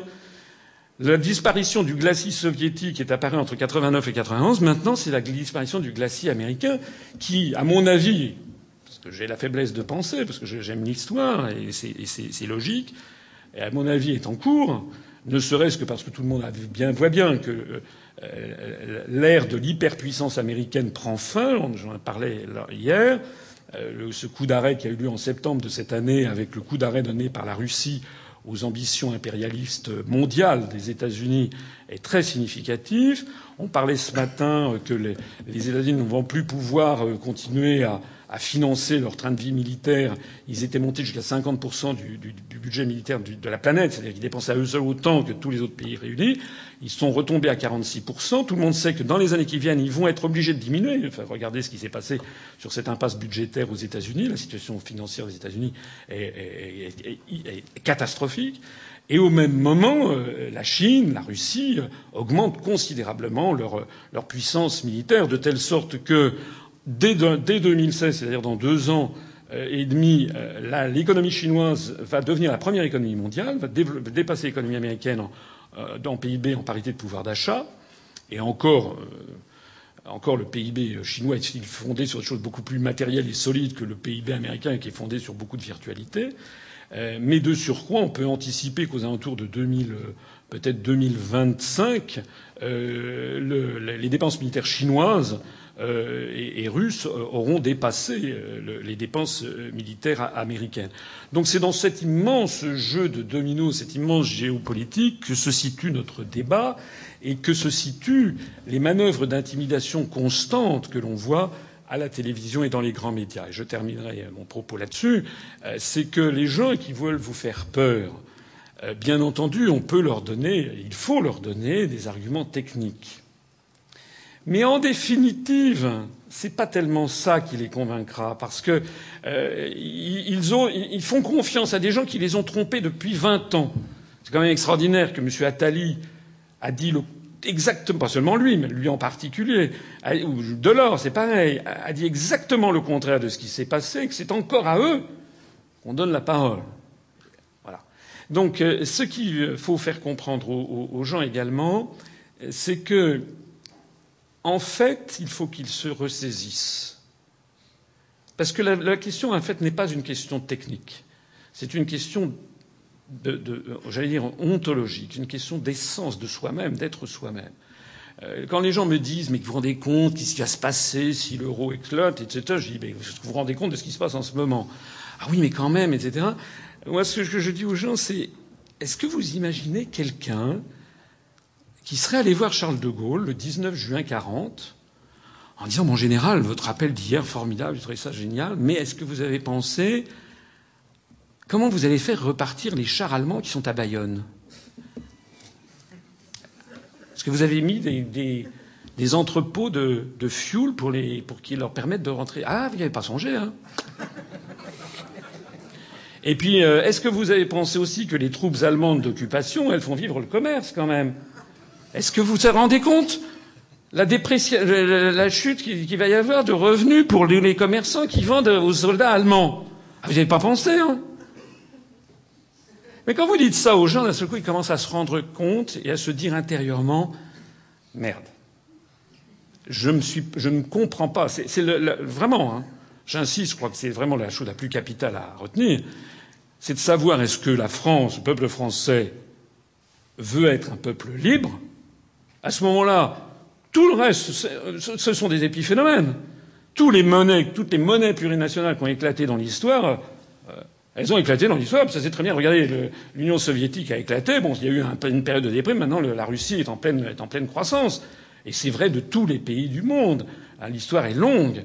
La vraie question n'est pas là. La question, c'est est-ce que le peuple français veut être libre ou bien est-ce que c'est un peuple qui a perdu son courage et son goût atavique pour la liberté? Et qui a peur parce qu'en fait, il ne veut pas se mouiller. C'est toute la question. Elle est dans vos mains.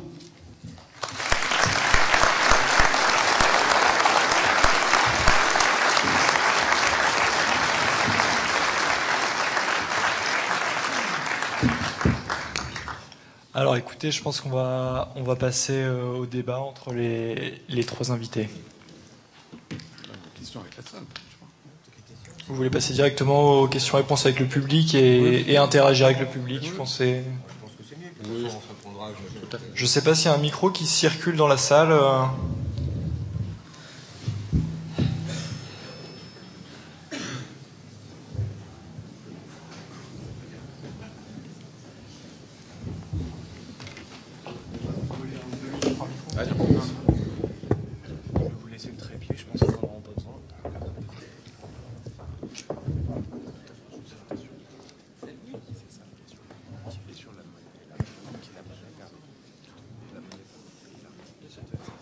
Euh, une, objection qui est régulièrement faite aux partisans d'un retour aux monnaies nationales, c'est la question des attaques spéculatives qui avaient lieu avant l'euro, comme par exemple l'attaque de Soros sur la livre sterling ou des opérations de ce type-là.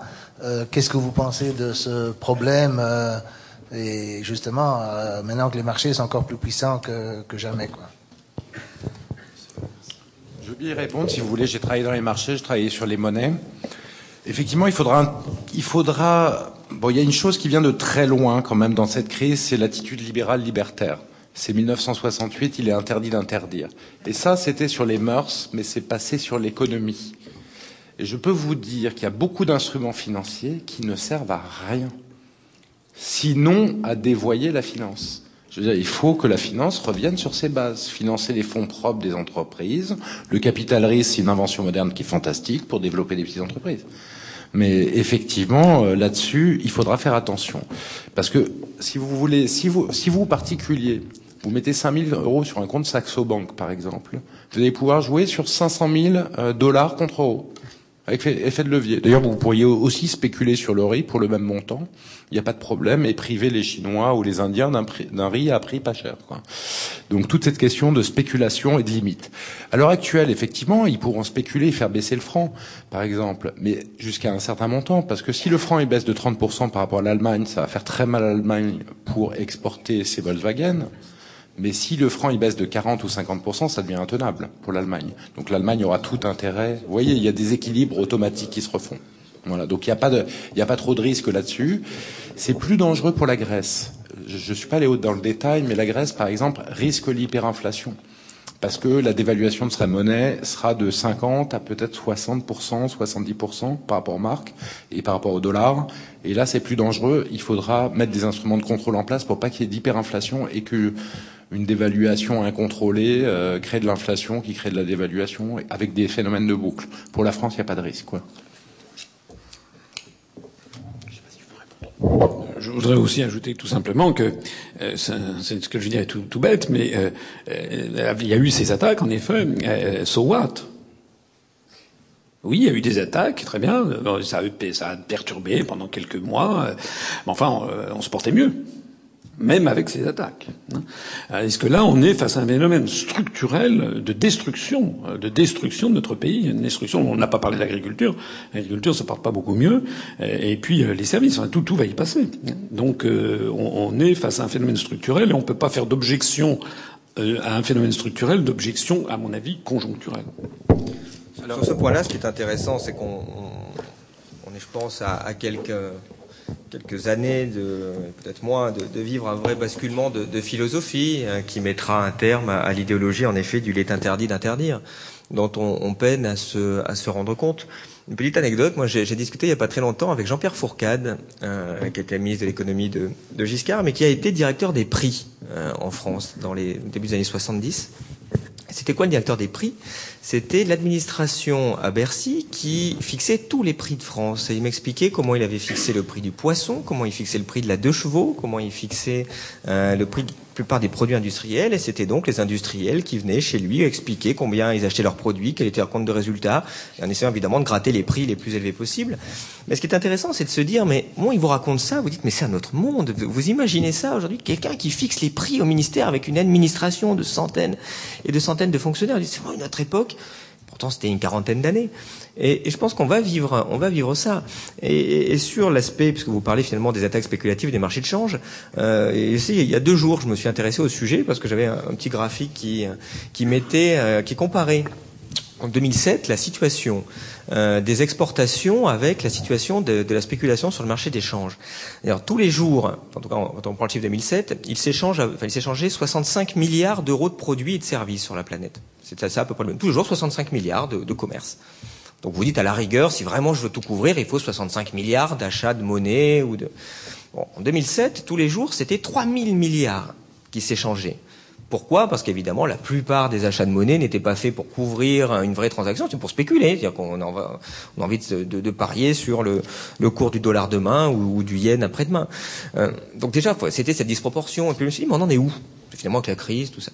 J'ai regardé, c'est une étude de la, de la BRI, euh, de la Banque des règlements internationaux, euh, qu'elle fait tous les trois ans. Donc 2007, c'était 3000. Je regarde 2010, 4000 par jour. Je regarde 2013, ça vient de sortir, 5200 milliards par jour. Bah, vous dites quand même, depuis 2007, on aurait pu penser peut-être spéculation, si ça baissait pas, mais au moins ça restait stable. De 3000 à 5000 milliards tous les jours. Bah, au bout d'un moment, on va dire, ça suffit, ça ne sert à rien. Bien sûr que tout ça ne sert à rien. Euh, on est dans un monde mais, là aussi, et je reviens sur mon exemple Fourcade, enfin, je me dis, il y, a, Georges Soros, il peut aller voir Mario Draghi, lui dire bonjour Monsieur Draghi, j'ai besoin de euh, 30 milliards d'euros, c'est pour parier contre vous. Et Draghi sourit, fait un chèque de 30 milliards qu'il donne à Monsieur Draghi pour qu'il spécule contre l'euro. C'est pas non plus complètement inimaginable de demander à euh, quelqu'un qui veut euh, au guichet de la BCE euh, 1 milliard, 5 milliards, 10 milliards d'euros. C'est pourquoi faire? Ah, c'est pour acheter des produits. Très bien. Ah, c'est pour spéculer. Bon, bah, vous en aurez 10%, euh, etc. Il faut mettre des limites là-dedans. Sauf qu'aujourd'hui, il n'y a aucune limite parce qu'on est dans une idée de, euh, de, de d'intégrisme taliban, de, de, on veut faire ce qu'on veut. Il n'y a aucune limite euh, et, et laissez-nous spéculer tranquille. Bah non. Parce qu'on va voir bientôt quelle va être la conséquence de spéculer tranquille pendant, pendant 10 ou 15 ans.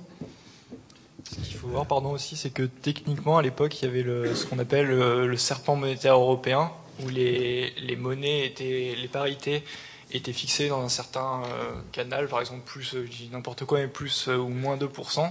Et si Soros spéculait, c'est qu'il savait qu'il pouvait faire sortir le Royaume-Uni de ce serpent monétaire. Or, si la France, par exemple, demain sort de l'euro, on ne sera pas dans ce serpent monétaire, donc il n'y aura pas lieu d'avoir ce type de spéculation qui était lié justement à des règles qui étaient faites avant l'euro pour préparer à l'euro et mettre les, les monnaies dans des, dans des parités assez proches. Bah, après, pourquoi pas, mais on n'a pas les mêmes idées que les Allemands. Et puis, quand vous avez une dynamique qui devient négative, vous avez du mal à la renverser. Vous voyez, ça, ça éclate d'un coup. On voit très bien que les Allemands, les, les, Grecs peuvent plus supporter. Les Italiens, parler des, des, Allemands aux Italiens, je veux dire, la haine est en train de monter, malheureusement. Parce que, euh, je veux dire, quand euh, les, on voit qu'il y a 40% des jeunes Italiens en chômage, je dirais, on sait très bien quand même Madame Merkel y a contribué, c'est elle qui a fixé les plans d'austérité, 70% en Grèce, en, Espagne. Je veux dire, forcément, c'est pas quelque chose qui crée de l'amour entre les peuples. Je voulais juste vous rassurer sur une chose. Rappelez-vous, en 95, quand Soros a attaqué l'Angleterre, après l'Italie est sortie du serpent, et donc la lire a divisé par deux par rapport au Deutsche Mark. Aucun problème économique pour l'Italie. Au contraire, la croissance est revenue. Il y a eu un peu plus d'inflation, mais assez faible. Et en fait, elle avait divisé par deux par rapport au Deutsche Mark. Donc franchement, pas de souci là-dessus. Toutes les expériences du passé nous montrent le contraire.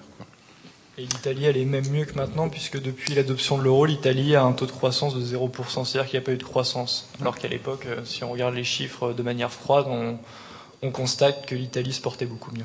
Alors une dernière chose sur, le, sur les, les, systèmes, mais qui rejoint ce que dit Olivier et M. Asselineau, c'est euh, maintenant il y a 70% des transactions en bourse qui sont faites par des automates qu'on ne maîtrise plus. C'est-à-dire que c'est plus devenu un écosystème de traders, c'est un écosystème de machines qui traitent à la milliseconde. Et ces machines interagissent entre eux, entre elles, et on ne sait pas ce qu'elles ce que ça peut donner, c'est quelque chose de monstrueux, quoi. Quelle utilité sociale à faire traiter des machines?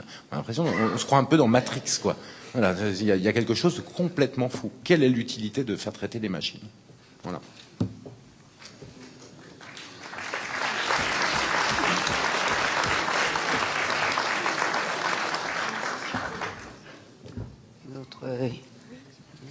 J'ai le micro.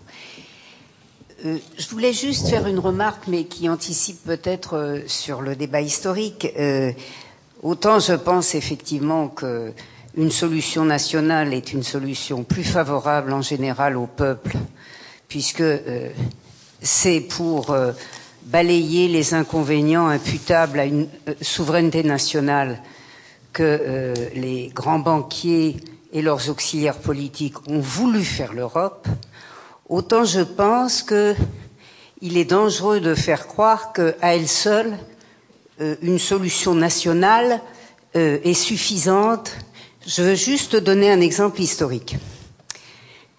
Qu'est-ce qui se passe, par exemple, en 1931, où nous n'avons pas de banque européenne, pas de monnaie européenne, mais des banquiers internationaux qui viennent de se faire un club qui anticipe d'ailleurs sur le, les clubs plus américain de l'après-guerre, c'est-à-dire la Banque des règlements internationaux, et qui règle la question de la dette allemande. Comment ça s'est passé? Le peuple allemand a payé très dur, extrêmement dur, cette crise de 1931 et la prorogation de la dette allemande. Tous les peuples ont payé très cher euh, euh, euh, la solution adoptée, mais la Banque de France n'était pas dans une situation où elle était pieds et poings liés devant l'État. C'est l'État qui était pieds et poings liés devant la Banque de France. Donc une chose est d'analyser à quel point, comme le disaient les turiféraires de l'Europe en 1949-1950, il nous faut un paravent de plus. Face au peuple français, nous n'arrivons pas à faire un certain nombre de choses parce que ça se termine toujours mal. On supprime les subventions sur le pain, on supprime les subventions sur le charbon, et patatras, elles sont rétablies, parce que le peuple français parle encore un peu. Avec ça, nous avons un paravent. Mais c'est seulement un paravent. C'est-à-dire que c'est une aide à l'écrasement des peuples. Et il ne faudrait pas faire croire que euh, ça réglera les problèmes à soi seul. C'est-à-dire que avant la dictature de la BCE, c'est-à-dire la dictature, une dictature allemande renforcée, on a eu aussi une dictature des milieux bancaires français, une dictature des milieux bancaires étrangers, parce que les milieux bancaires euh, français étaient extrêmement liés aux milieux bancaires allemands, euh, matinée d'ailleurs euh, euh, d'une dictature américaine parce qu'elle n'a pas commencé en 1945 mais après la Première Guerre mondiale. C'est simplement pour dire à quel point il est indispensable de recourir à l'analyse historique précise, précise, pour se garder d'illusions qui pourraient être extrêmement dangereuses.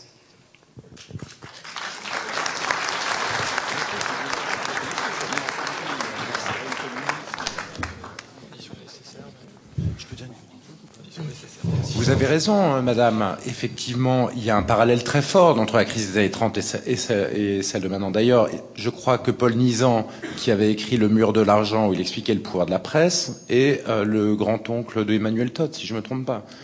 Donc, euh, et on voit bien qu'on a un mur de l'argent dans la presse. Il y a la presse nationale, Libération est possédée par Rothschild, Le Monde c'est un trio de milliardaires, Dassault possède Le Figaro, on le sait très bien.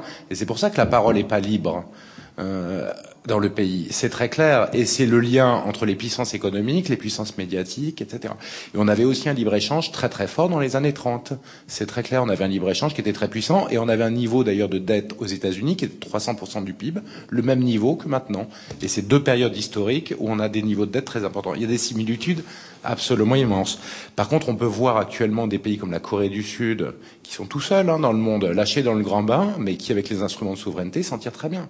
Le Brésil s'en tire très bien. Donc, euh, effectivement, on ne se fait pas d'illusions. Il faudra reprendre euh, des instruments de souveraineté, mais de toute manière, derrière, c'est le fait que les peuples ont envie de décider de leur sort, ont envie d'être fiers, euh, qui fait que la, la, nation de la France pourra se redresser, quoi, très clairement. C'est une question d'identité derrière. Oui, bien sûr. Moi, je, préciserai un point, puis ça me donne l'occasion peut-être de, préciser la, vision que j'ai là-dessus. Enfin, euh, en tout cas, je pense pas que euh, l'euro soit la source de tous nos problèmes. Je pense que c'est un problème, c'est une folie euh, économique euh, contrepartie d'une folie politique, euh, et que euh, c'est pas promis évidemment à, à, un très grand avenir. Donc c'est une euh, contrainte que ça fait qui fait peser sur sur l'économie. Euh, une des conséquences, c'est que finalement l'Allemagne, on vient à exporter certes des, des produits chez nous, mais aussi des chômeurs. C'est ça qui se passe. Hein. C'est à l'origine de évidemment plusieurs centaines de milliers de chômeurs. Mais enfin voilà, le, plus largement les problèmes économiques sont sont bien plus larges que, que que la monnaie. Évidemment touche la plupart des pays, des pays occidentaux. Euh, en fait, voilà, c'est une bêtise de plus qui va, euh, dont on va payer les, conséquences. Mais maintenant, comment on le gère? Moi, j'ai vraiment une image d'une cocotte minute dans laquelle on soude la soupape et puis on met sur le feu et on attend de voir ce qui se passe. Donc après les débats sur euh, euh, évidemment, est-ce qu'il faut sortir Qu'est-ce que ça coûte Combien ça marche Parce que là, effectivement, à chaque fois, on vous dit, attendez, vous pensez pas, si on sort de l'euro, ça va coûter ça, il va y avoir ça, il va y avoir ça. Alors, bon, il y a qu'à lire ce qui nous a été promis à l'époque déjà, euh, et qui n'a absolument pas été tenu pour euh, pour pour sourire quand même de ces de ces de ces demandes-là. Mais j'ai envie de dire, peu importe. Peu importe, c'est comme si on est euh, tous ensemble en train de regarder la cocotte minute et, qu'on est en train de débattre. Est-ce qu'il faut faire exploser la cocotte minute? Non, elle va exploser. C'est ça, c'est un fait. Il y a qu'à attendre. Alors, euh, je ne sais pas si c'est dans trois minutes, dans cinq, dans dix, mais j'ai aucun doute de ce qui va devenir de la cocotte minute d'ici une heure ou deux. Et, c'est ça, finalement, le, le drame de l'euro, c'est qu'il va y avoir. Enfin, ça ne peut pas tenir parce que pour que ça tienne, il faut fondamentalement in fine que le gouvernement allemand euh, sacrifie les intérêts de sa population. Ça peut être que ça, le seul moyen de faire tenir ce bousin encore quelques, quelques décennies. Et je vois pas dans quelle situation euh, ça peut, ça peut arriver. Il faudrait vraiment détruire toute notion de démocratie en Allemagne. Il faudrait piétiner la constitution allemande, d'ailleurs, qui impose un certain nombre de choses. Et on voit très bien que c'est ni la volonté des Allemands, ni la volonté évidemment de leur, de leur gouvernement. Donc c'est un espèce de rêve dont on va se réveiller sans doute très, très difficilement. Alors après, on peut, euh, effectivement, c'est intéressant d'avoir des scénarios. Et c'est vrai que là, pour le coup, je salue vraiment le boulot que fait Jacques Sapir qui est quand même exceptionnel là-dessus. Euh, enfin, on est dans une folie aussi. Il y a à peu près un économiste en France qui regarde qu'est-ce qui se passe s'il n'y a plus d'euros. Enfin, c'est je suis content que mes impôts servent à payer des centaines d'économistes néolibéraux pour nous expliquer qu'il faut continuer à déréguler, que c'est urgent. Enfin, c'est euh, peut-être deux ou trois, vous allez me dire, mais si non, non, si je peux me permettre, il y a eu quand même les quatre mousquetaires de l'euro, euh, qui étaient contre l'euro, qui étaient Cota, oui. l'a fait, Vesperini et j'en oublie un, ça, ça m'énerve, mais bon, c'est pas grave, qui travaille dessus, Jean-Claude Vernbroek.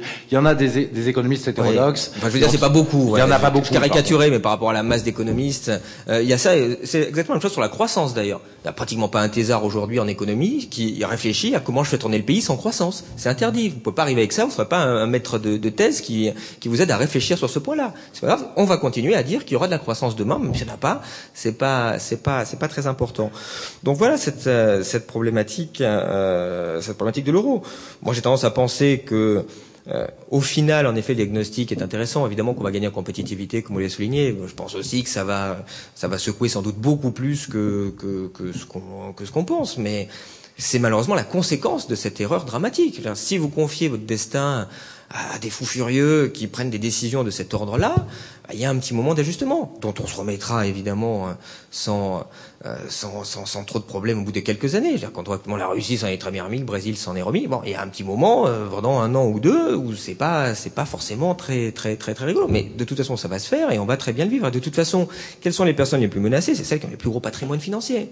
C'est évidemment en premier lieu ceux qui sont là, parce que les dettes publiques faut pas trop travailler sur savoir comment on va convertir les 15% de dette publique en euros. On va pas la rembourser la dette à ce moment-là. Hein. Le jour où on sort, on en profite évidemment pour faire un haircut majeur, parce que de toute façon, quand bien même vous remettez, ne serait-ce que de la façon la plus sympathique du monde, euh, une monnaie en Espagne, en Italie, il n'y a pas un investisseur qui va prêter euh, les centaines de milliards qui sont nécessaires à ces pays. Donc ces pays sont en défaut, donc leurs banques sont en faillite, et donc nos banques sont en faillite aussi. Vous rentrez dans un phénomène d'écroulement du, euh, du secteur financier qui est malheureusement devant nous, parce que quand vous laissez faire, je répète, hein, 5 000 milliards tous les jours qui s'échangent, quand vous laissez nos banques avoir plus de 100 000 milliards d'euros d'engagement brut, d'engagement notionnel sur les produits dérivés, c'est juste de la folie. Quand vous laissez notre première banque en France, Crédit ou BNP, avoir 2000 milliards de bilan, je veux dire, c'est dix fois le budget de l'État. Mais faut être fou pour faire ça. Faut être fou bah évidemment, euh, comme en plus évidemment vous n'encadrez surtout pas que après la pseudo faillite de 2008, vous les laissez faire exactement la même chose qu'avant, bah, vous aurez les mêmes conséquences, sauf que là les États sont plus là pour amortir, pas plus que la Banque centrale européenne.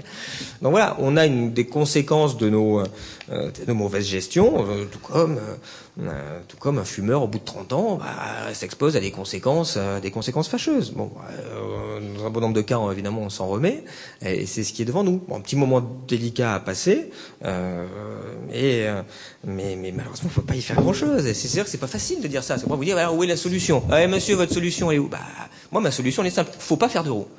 Une fois qu'on fait l'euro, ah, bah oui, j'ai plus la solution, pas douloureuse, qui fait pas perdre d'argent, euh, surtout dans un contexte euh, où, contrairement euh, au Soudan, on a quand même un vrai problème par rapport au Soudan, c'est que nous, on a Crédit Agricole et Société Générale, et ça, c'est un petit peu embêtant en fait. Ça, c'est très, très, très désavantageux par rapport au Soudan. Donc, le, le secteur financier est, est exposé évidemment en plus à ces problématiques monétaires. Juste une petite chose quand même. Moi, je suis pas du tout d'accord que ça va être dur.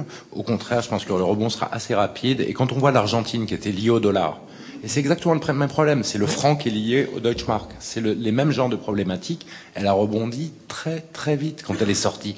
Tant qu'elle restait dedans, elle s'enfonçait à une vitesse de plus en plus vertigineuse. Quand en 2000, c'est 2001, je crois, ou 2002, ils sortent euh, du lien avec le dollar, il y a quelques problèmes bancaires, etc. Les gros patrimoines, d'ailleurs, perdent un petit peu là-dedans. Mmh. Mais derrière, l'économie s'envole de 8% par an pendant je ne sais pas combien d'années. Mmh. Donc moi, je ne vois même pas la période de 1 ou 2 ans difficile. Je ne le vois pas comme ça. on voit à Chypre ce qui se passe. Hein. La faillite du système bancaire. Vous voyez, à Chypre, ils, s'attendent cette année une récession à deux chiffres. Déjà bien qu'il n'y ait pas trois chiffres.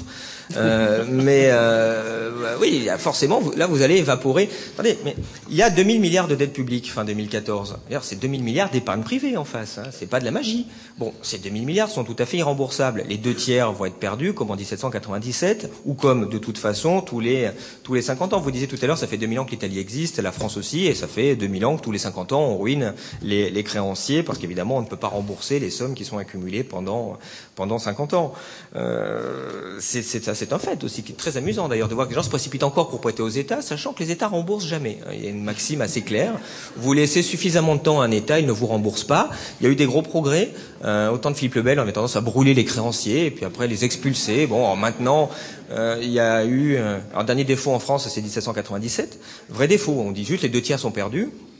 Mais en 1815, 1870, 1916, 1945, euh, vous avez eu des périodes d'hyperinflation où on vous rembourse en monnaie de singe, ce qui est exactement la même, euh, la même, la même façon. Et, et pour rebondir, parce que c'est une de nos petites divergences sur la création monétaire, euh, la dernière fois qu'on a, que la Banque de France a prêté, prêté l'État, c'est très, très peu fréquent. Hein, les, les, prêts de la Banque de France aux États, c'était, ça a commencé en 42 pour payer les troupes d'occupation, ça a fini à peu près en 1950 pour euh, financer la reconstruction de la France. Euh, donc dernière grosse création monétaire, c'est 2000% d'inflation 10 ans, donc 98% de pertes sur les patrimoines financiers, qui a, c'est les chiffres, hein, ça c'est.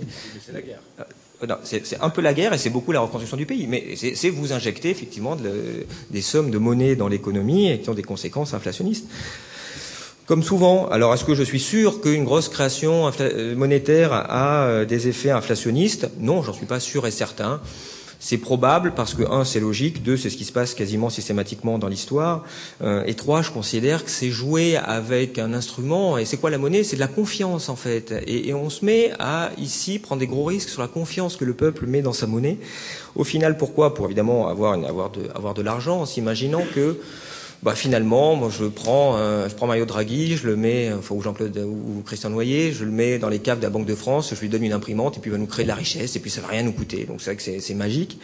Euh, moi j'ai tendance à penser qu'il y a un truc vraiment pas mal qui a été inventé aussi il y a quelques millénaires qui s'appelle l'impôt. Euh, ça c'est pas mal aussi pour financer ces dépenses et que la puissance publique, qui est la seule à pouvoir émettre de l'impôt, donc à prendre tout l'argent qu'elle souhaite, on soit amené à s'endetter auprès des plus aisés, à qui du coup elle ne demande pas des impôts, mais elle demande quand même l'argent, le prêtant et le rémunérant à 3 ou 4% en arrivant aujourd'hui à avoir 50 milliards, donc 25% des recettes de l'État qui servent à rémunérer euh, Liliane Bettencourt euh, et compagnie, c'est quand même très très très étonnant. Euh, je suis pas marxiste, mais Marx avait une très jolie phrase là-dessus, hein, qui était férocement contre la dette publique, en expliquant finalement la dette publique c'était un instrument privilégié euh, du grand capital pour placer son épargne sur le dos de la collectivité. Euh, J'ai fait une petite étude là-dessus qui, qui, montre que vous avez à peu près une quinzaine de milliards d'euros qui sont déplacés des plus pauvres vers les plus riches par le simple mécanisme des intérêts sur la dette publique. Donc après euh, le retour du, le retour du franc et, et on va dire le, le haircut qui s'en suivra, évidemment que la logique ce sera d'interdire à l'État de, euh, de, de s'endetter. Si l'État a besoin d'argent, il y en a besoin pour la transition énergétique. Il y a 13 000 milliards d'euros de patrimoine. Euh, j'ai, il, y a, quelques, il y a quelques noms. Yann Bettencourt a 16 milliards d'euros. Enfin, on peut réfléchir à 16 milliards d'euros pour une personne. Pourquoi? Parce qu'elle s'est donnée, comme disait l'autre, le mal de naître. Elle n'a jamais travaillé de sa vie, la dame. Parce que son père, grand bienfaiteur de l'humanité, a quand même inventé la coloration pour les cheveux. Et on se dit que dans 2000 ou 3000 ans, il y a encore des Bettencourt qui seront riches à cause de ça. Bon, il y a une vraie question aussi sur la répartition des patrimoines. Et euh, voilà, c'est un axe de réflexion aussi sur l'impôt sur le capital pour euh, financer transition énergétique et compagnie.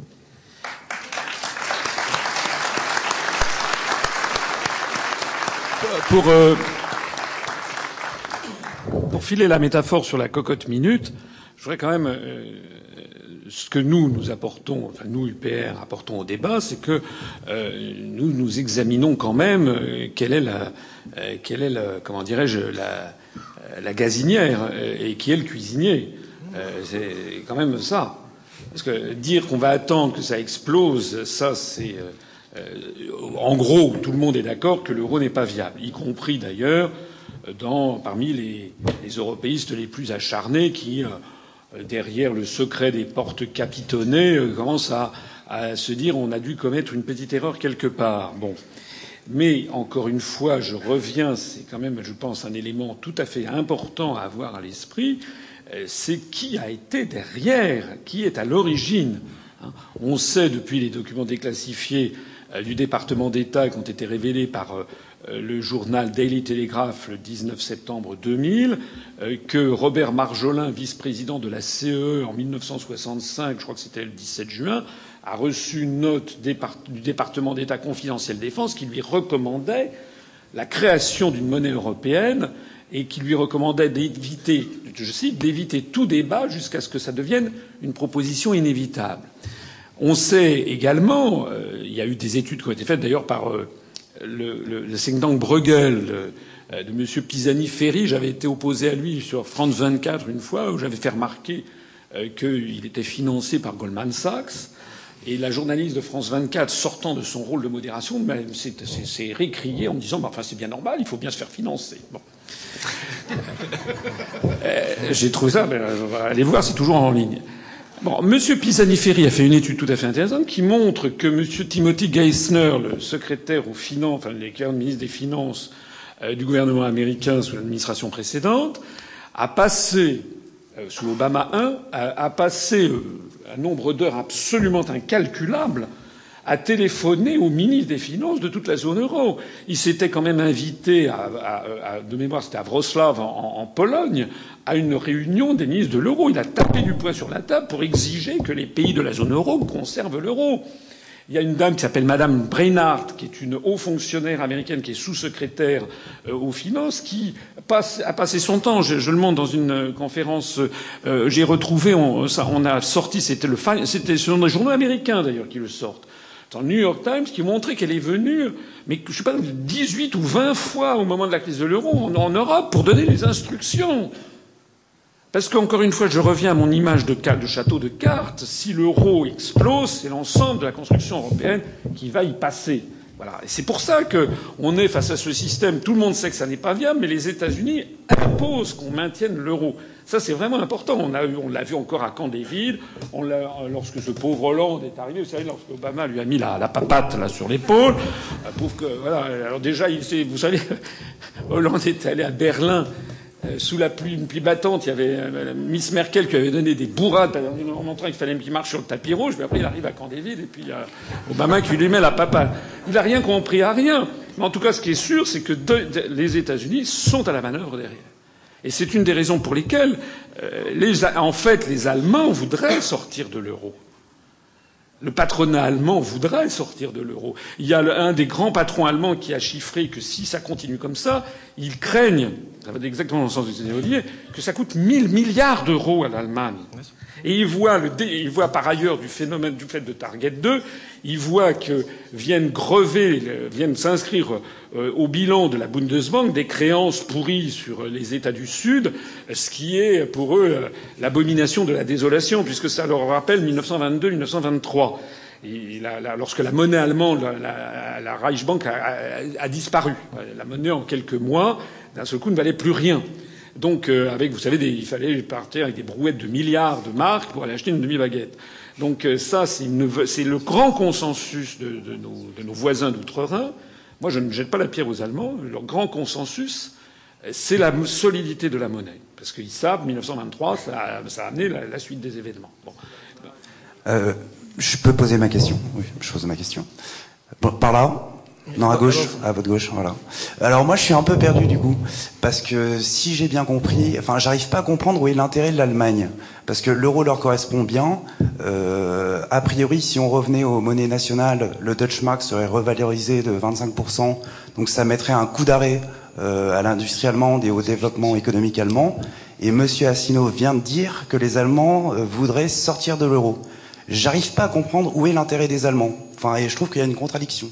Il n'y en a pas forcément. Ça, dépend à quel horizon on se place. Aujourd'hui, en tout cas, jusqu'à il y a encore un an ou deux, la situation était optimale pour l'Allemagne. Elle bénéficie de l'euro, ça lui coûte rien. Donc c'est le grand champion, c'est ce qu'on a vu.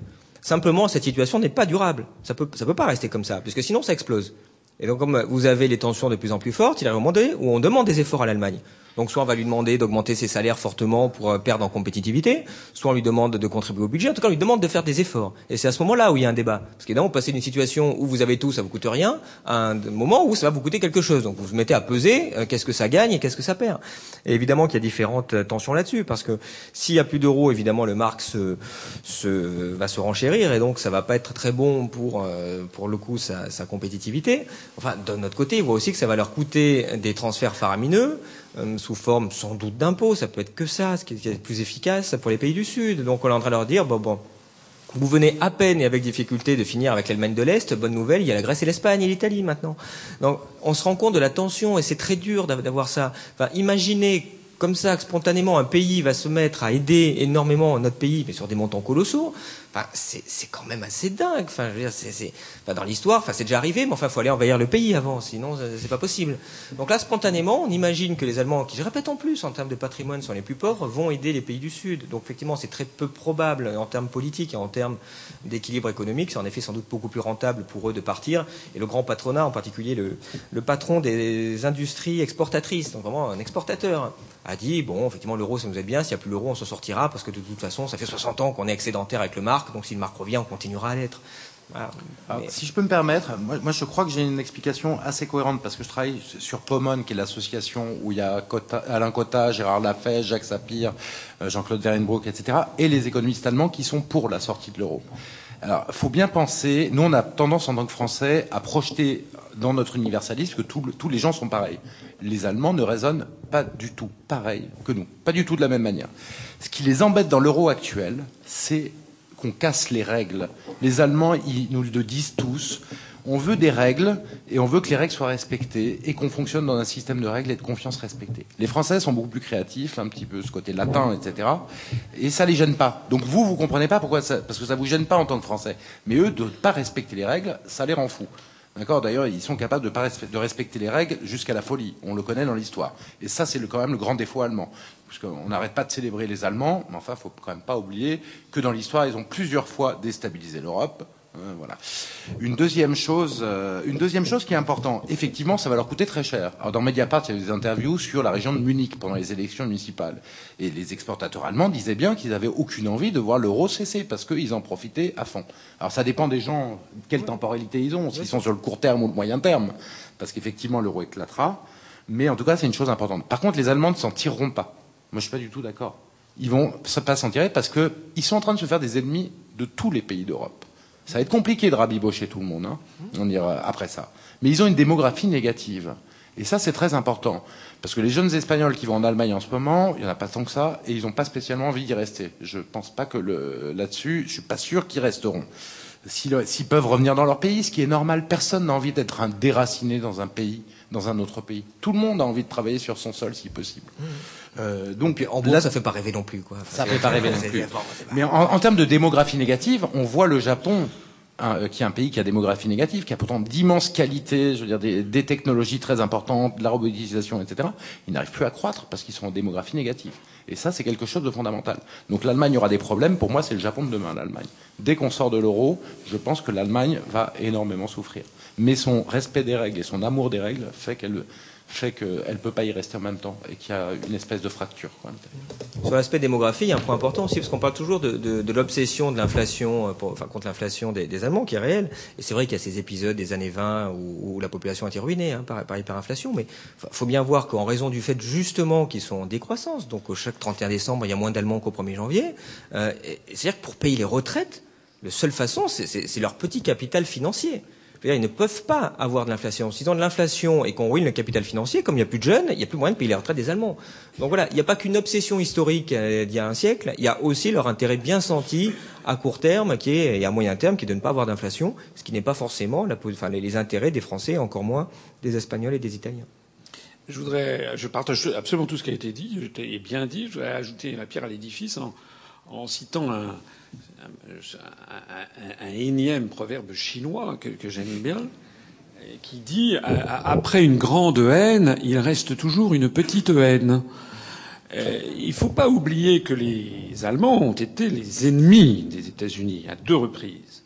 Et il ne faut pas oublier que l'Allemagne est un pays sous occupation mentale et politique américaine depuis 1945. Bon. Euh, mais les élites allemandes euh, sont obligés, ils ont été obligés d'accepter l'euro, obligés d'accepter. Euh, tout a été imposé. Par exemple, l'euro a été imposé. On dit que c'est ce pauvre Mitterrand qui a imposé ça à l'Allemagne. C'est pas l'Allemagne, c'est pas la réunification allemande. C'est les Américains qui ont dit on vous réunifie, mais vous prenez l'euro. Donc les Allemands sont obligés de faire avec. Madame Merkel et tous les dirigeants allemands, ils ont un, un, un revolver américain sur la tempe.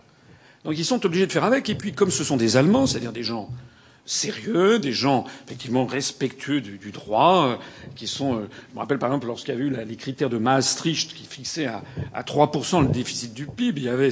Alors, je pourrais vous raconter les anecdotes sur la création de ce truc. Mais enfin, ce qui est certain, c'est que dans les premières années, euh, rappelez-vous, les Allemands disaient sur le déficit budgétaire, drei Komma null.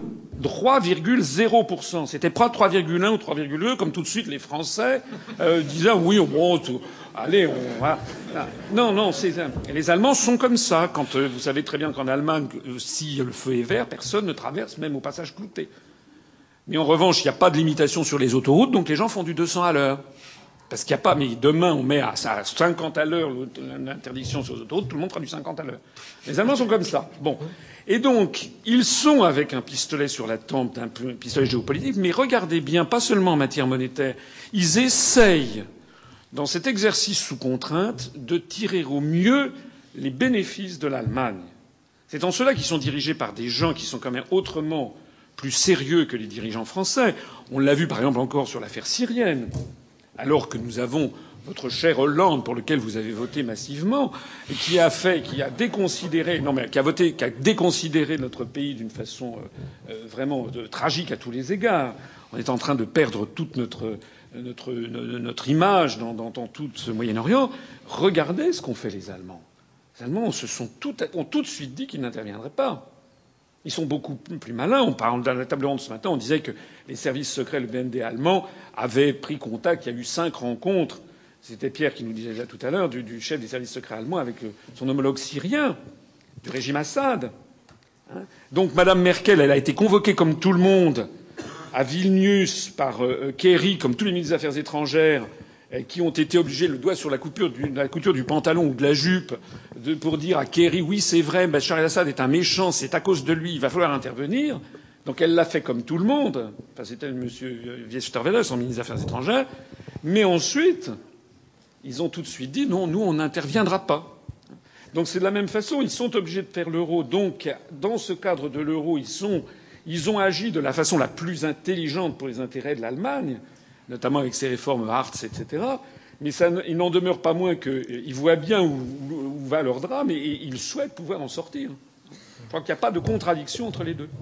En fait, je pense qu'on met le doigt sur ce qui fait mal euh, pour les partisans de la construction européenne, sur cette affaire de pourquoi l'Allemagne euh, veut sortir de l'euro. Il n'y a pas de peuple européen. En fait, les, Français, un Parisien va bien vouloir prêter à un, Bourguignon, enfin même pas prêter, transférer de l'argent à un Bourguignon, à un Alsacien ou que sais-je. Un Allemand ne voudra pas donner d'argent à un Grec parce qu'il n'y a pas de peuple européen, il n'y a pas de sentiment d'appartenance à, un peuple européen qui, n'existe pas. Et c'est le, grand mythe et le grand fantasme de, de tous les européistes. Et on voit bien que la réalité et les faits en l'occurrence l'Allemagne qui ne veut pas prêter aux, Grecs ou aux Espagnols, contredisent complètement ce, ce fantasme. Une dernière remarque aussi sur les États-Unis, puisqu'on en a parlé. Il est clair que les, ministres et le président font des grosses pressions pour maintenir l'euro, parce qu'en effet, il y a un château de cartes derrière. Alors après, je ne sais pas si c'est une vision euh, pour laquelle euh, le château de cartes entraînerait la, fin de la construction européenne, mais en tout cas, ce dont je suis sûr, c'est que si le jour il n'y a plus d'euro, il n'y a plus Goldman Sachs, il n'y a plus Bank of America, il n'y a plus Citigroup, etc., etc. Et quand on sait qui dirige les États-Unis, euh, on comprend aussi pourquoi il y a telle pression. S'il vous plaît. Oui.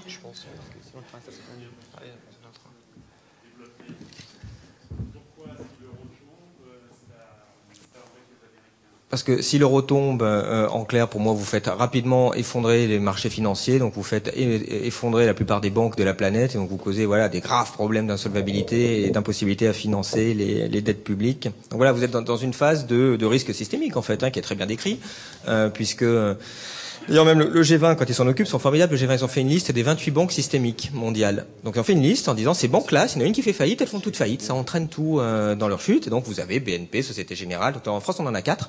Quand on en avait cinq, hein, mais il y avait Dexia dedans. Donc, ça, c'est bon, c'est réglé. Donc, il ne reste plus que quatre. Voilà. Donc, c'est ouais, première liste, il y en avait cinq, il y en a quatre. Vous voyez. Donc, on attend la prochaine, ça, ça continue. Et donc après, qu'est-ce qu'ils font? Bah, Ils font à peu près rien. Quoi. Ils disent, oui, il faudrait peut-être contrôler, il faudrait peut-être augmenter le capital. On accepte qu'il y ait 28 banques qui, dont chacune, ouais, on fait des stress tests. Donc on accepte que, juste comme ça sur la planète, des structures qui peuvent entraîner la faillite de l'ensemble du système financier bancaire. Et, voilà. Et donc évidemment, l'euro est probablement de nature à entraîner cet élément systémique-là et donc à, faire chuter le, secteur financier. On sait qu'il tient les, États-Unis. D'ailleurs, le enfin le, ministre des Finances, comme la plupart, est un ancien de Goldman Sachs ou de Bank of America, etc. Il y a des grandes passerelles entre dirigeants une grande banque aux États-Unis et le pouvoir politique. On, peut prendre la dernière question parce qu'on va bientôt Alors, si je, si je, prenais juste une petite seconde, il y a aussi un problème. Alors ça peut être une, une vision des choses. Il y a aussi le problème que si la France, si on sort de l'euro, très probablement ça casse peut-être l'Union européenne. Il y a peu de chances que l'Union européenne se récupère. Et si l'Union européenne et la France euh, récupèrent sa liberté, les États-Unis ont tellement de difficultés à tenir le pouvoir mondial, je veux dire, entre la Chine, l'Asie, ils sont trop petits par rapport au pouvoir mondial. S'il y a un seul pays qui leur échappe, si la France se rapproche de la Russie ou des choses comme ça, le, leur main mise sur le pouvoir mondial s'effrite. Parce que leur pouvoir devient très faible. Très, très difficile à contrôler toute la planète. J'ajoute aussi ce détail qui n'en est pas un, c'est que euh, euh, comment sort-on de l'euro d'un point de vue juridique? Je ne cesse de le dire, la seule possibilité, d'ailleurs ça a été confirmé par le porte-parole de la Commission européenne euh, euh, lui-même, elle-même, c'était il, y a deux ans, la seule possibilité de sortir de l'euro, c'est de sortir de l'Union européenne. Il n'y a aucune clause de sortie dans les traités. Donc ça veut dire que si on sort de l'euro, ça veut dire que c'est et c'est la quintessence même du traité de Maastricht. C'est une folie furieuse, ça aussi, de ne pas avoir prévu de, clause de sortie. Donc euh, c'est toujours cette volonté de verrouiller l'avenir. Donc si euh, on sort de l'euro en bafouant les traités, bah, ça veut dire que les traités ne valent plus, absolument plus rien. Donc c'est un phénomène intense de, désagrégation pour vos amis allemands qui aiment tellement le droit, ce qui est vrai d'ailleurs. Euh, quel est le sens hein, si on ne sort pas dans les formes? Donc là, ce problème juridique, personne n'en parle sauf nous, mais il est bien là. Il est bien là, hein, parce qu'un un traité, c'est pas un torchon. Et même si les Français ou peut-être les, les, les, peuples latins ont un peu tendance à, à dire que les traités, on peut, euh, ben, il y a d'autres peuples, non. Il y a d'autres peuples qui disent, euh, ben, les Luxembourgeois, les Néerlandais, les, les Finlandais, les, les Allemands, euh, pour un traité, c'est un traité, c'est un engagement ferme et définitif. Vous l'avez signé. Donc vous sortez comment de l'euro C'est quand même un vrai problème sous forme de boutade, je dirais, vous inquiétez pas, monsieur Asselineau. Vous, vous, inquiétez pas, monsieur Asselineau, on, on va pas sortir de l'euro, l'euro va sortir tout seul, en fait, sur la pointe des pieds, il va nous laisser. Bon. Christian Darlot.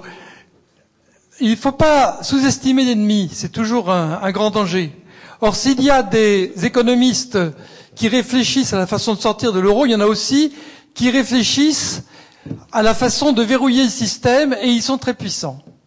Vous savez qu'il y a un projet d'union transatlantique qui est très avancé. Et c'est d'abord un traité de commerce qui est prévu, mais il est bien clair qu'il y a aussi derrière la volonté de faire une monnaie unique, qu'on pourra appeler euro-dollar, euh, de, l'euro, ou comme on voudra, ou, ou douloureux peut-être. Bon, mais c'est prévu. Alors ça paraît tout à fait étonnant comme projet, parce qu'il y a d'un côté la Banque centrale européenne qui fait de la déflation, et il y a de l'autre côté la Banque centrale euh, la, réserve fédérale, qui est une banque privée, qui fait de l'inflation. Alors, pourquoi mettez deux ensemble? Bien, parce que c'est justement le moyen de sauver le système.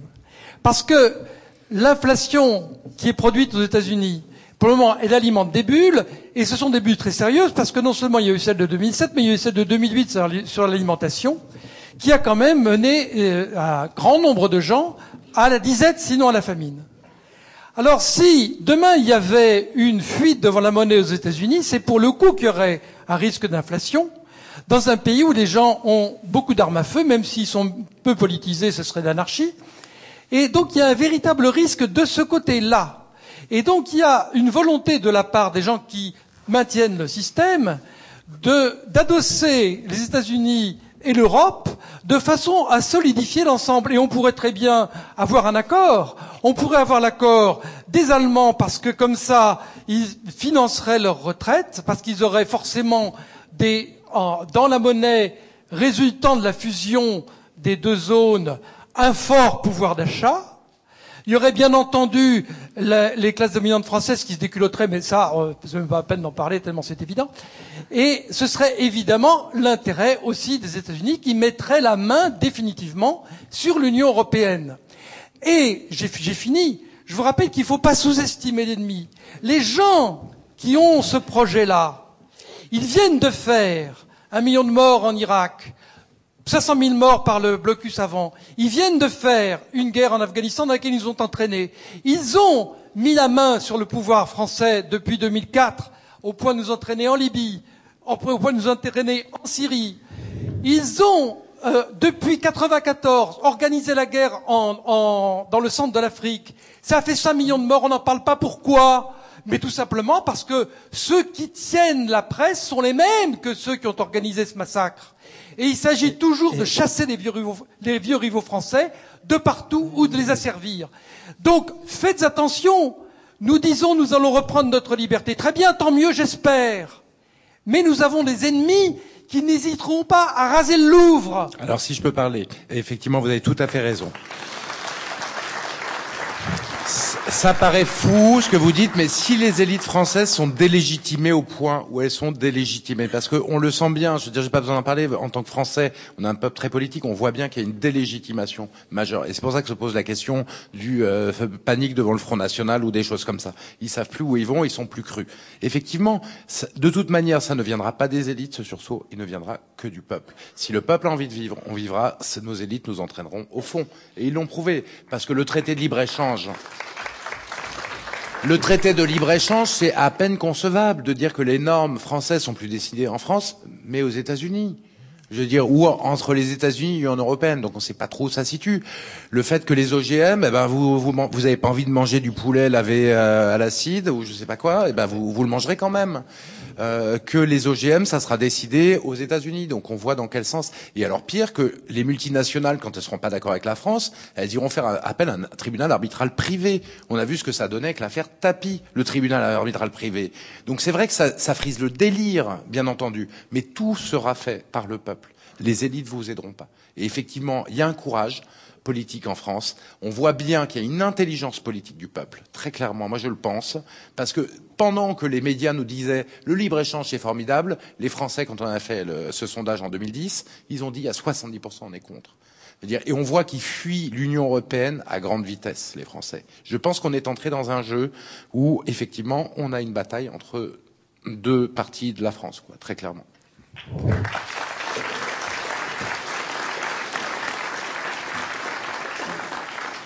Pour des raisons de timing, par contre, on va devoir. Euh, une dernière question très très rapide, alors s'il vous plaît.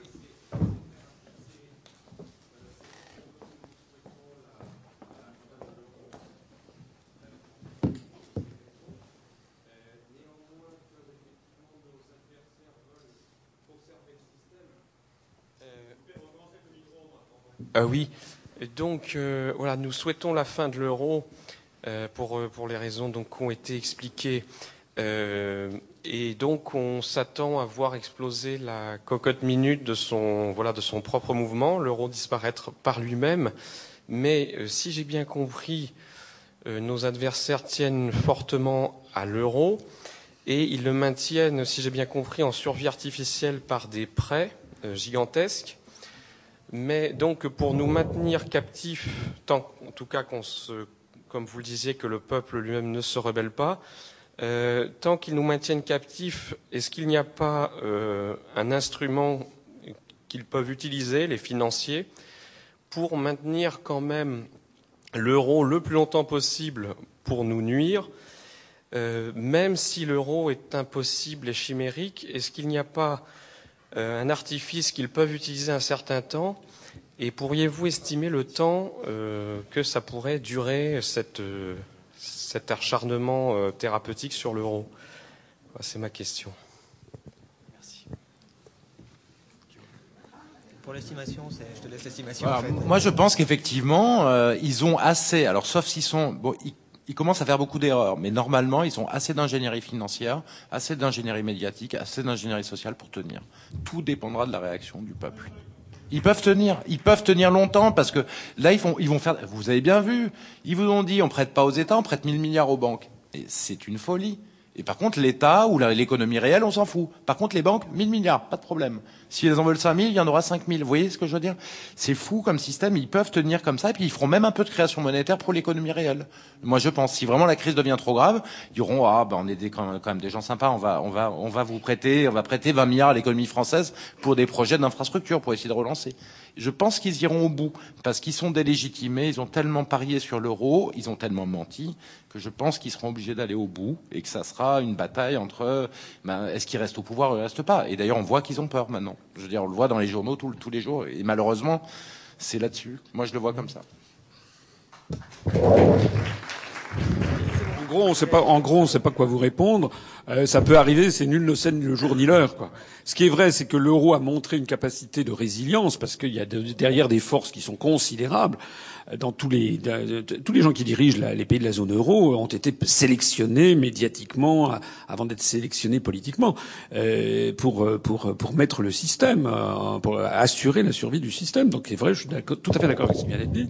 Ils peuvent utiliser des artifices, des prêts, des montages financiers, sans compter le bombardement médiatique dont on fait preuve, sans compter, j'en parlerai ce soir, euh, la, la, la, comment dirais-je, l'hystérisation euh, et la diabolisation des opposants à, l'euro en les assimilant par ces mouvements politiques délibérément mis en avant que sont le Front National en France, qui par ailleurs propose J'attends le jour où le Front National ferait un débat de cette tenue.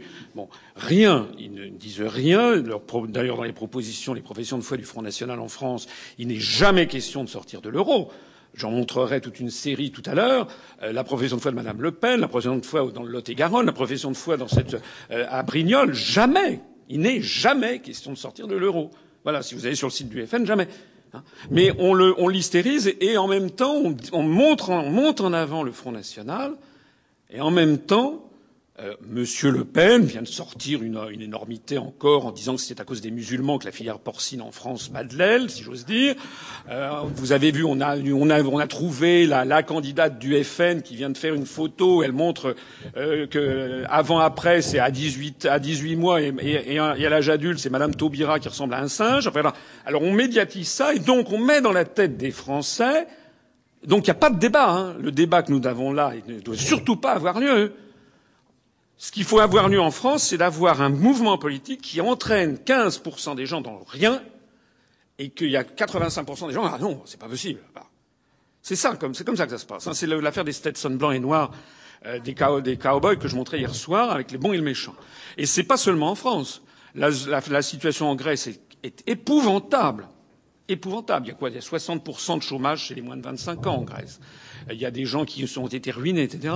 Eh bien, comme par hasard, on a sorti d'un chapeau un mouvement qui s'appelle Aube dorée, qui a été ultra médiatisé, un parti ouvertement néo-nazi, pour faire croire aux gens que s'opposer à l'euro, c'était être nazi. Hein c'est ce qu'on appelle, j'en parlerai ce soir, euh, la tactique, c'est ce qu'on appelle en psychanalyse le mauvais objet. Donc euh, là, maintenant, la politique dans les mondes occidentaux, c'est ça. C'est quand il y a un débat dont on ne veut surtout pas que les peuples s'emparent, on le diabolise par un mauvais objet. Alors là, qui a droit à tous les médias. Regardez comment Madame Le Pen passe constamment à la télévision. Paraît-il que c'est l'opposant. On ne voit plus qu'elle. Ça veut bien dire qu'elle sert à quelque chose.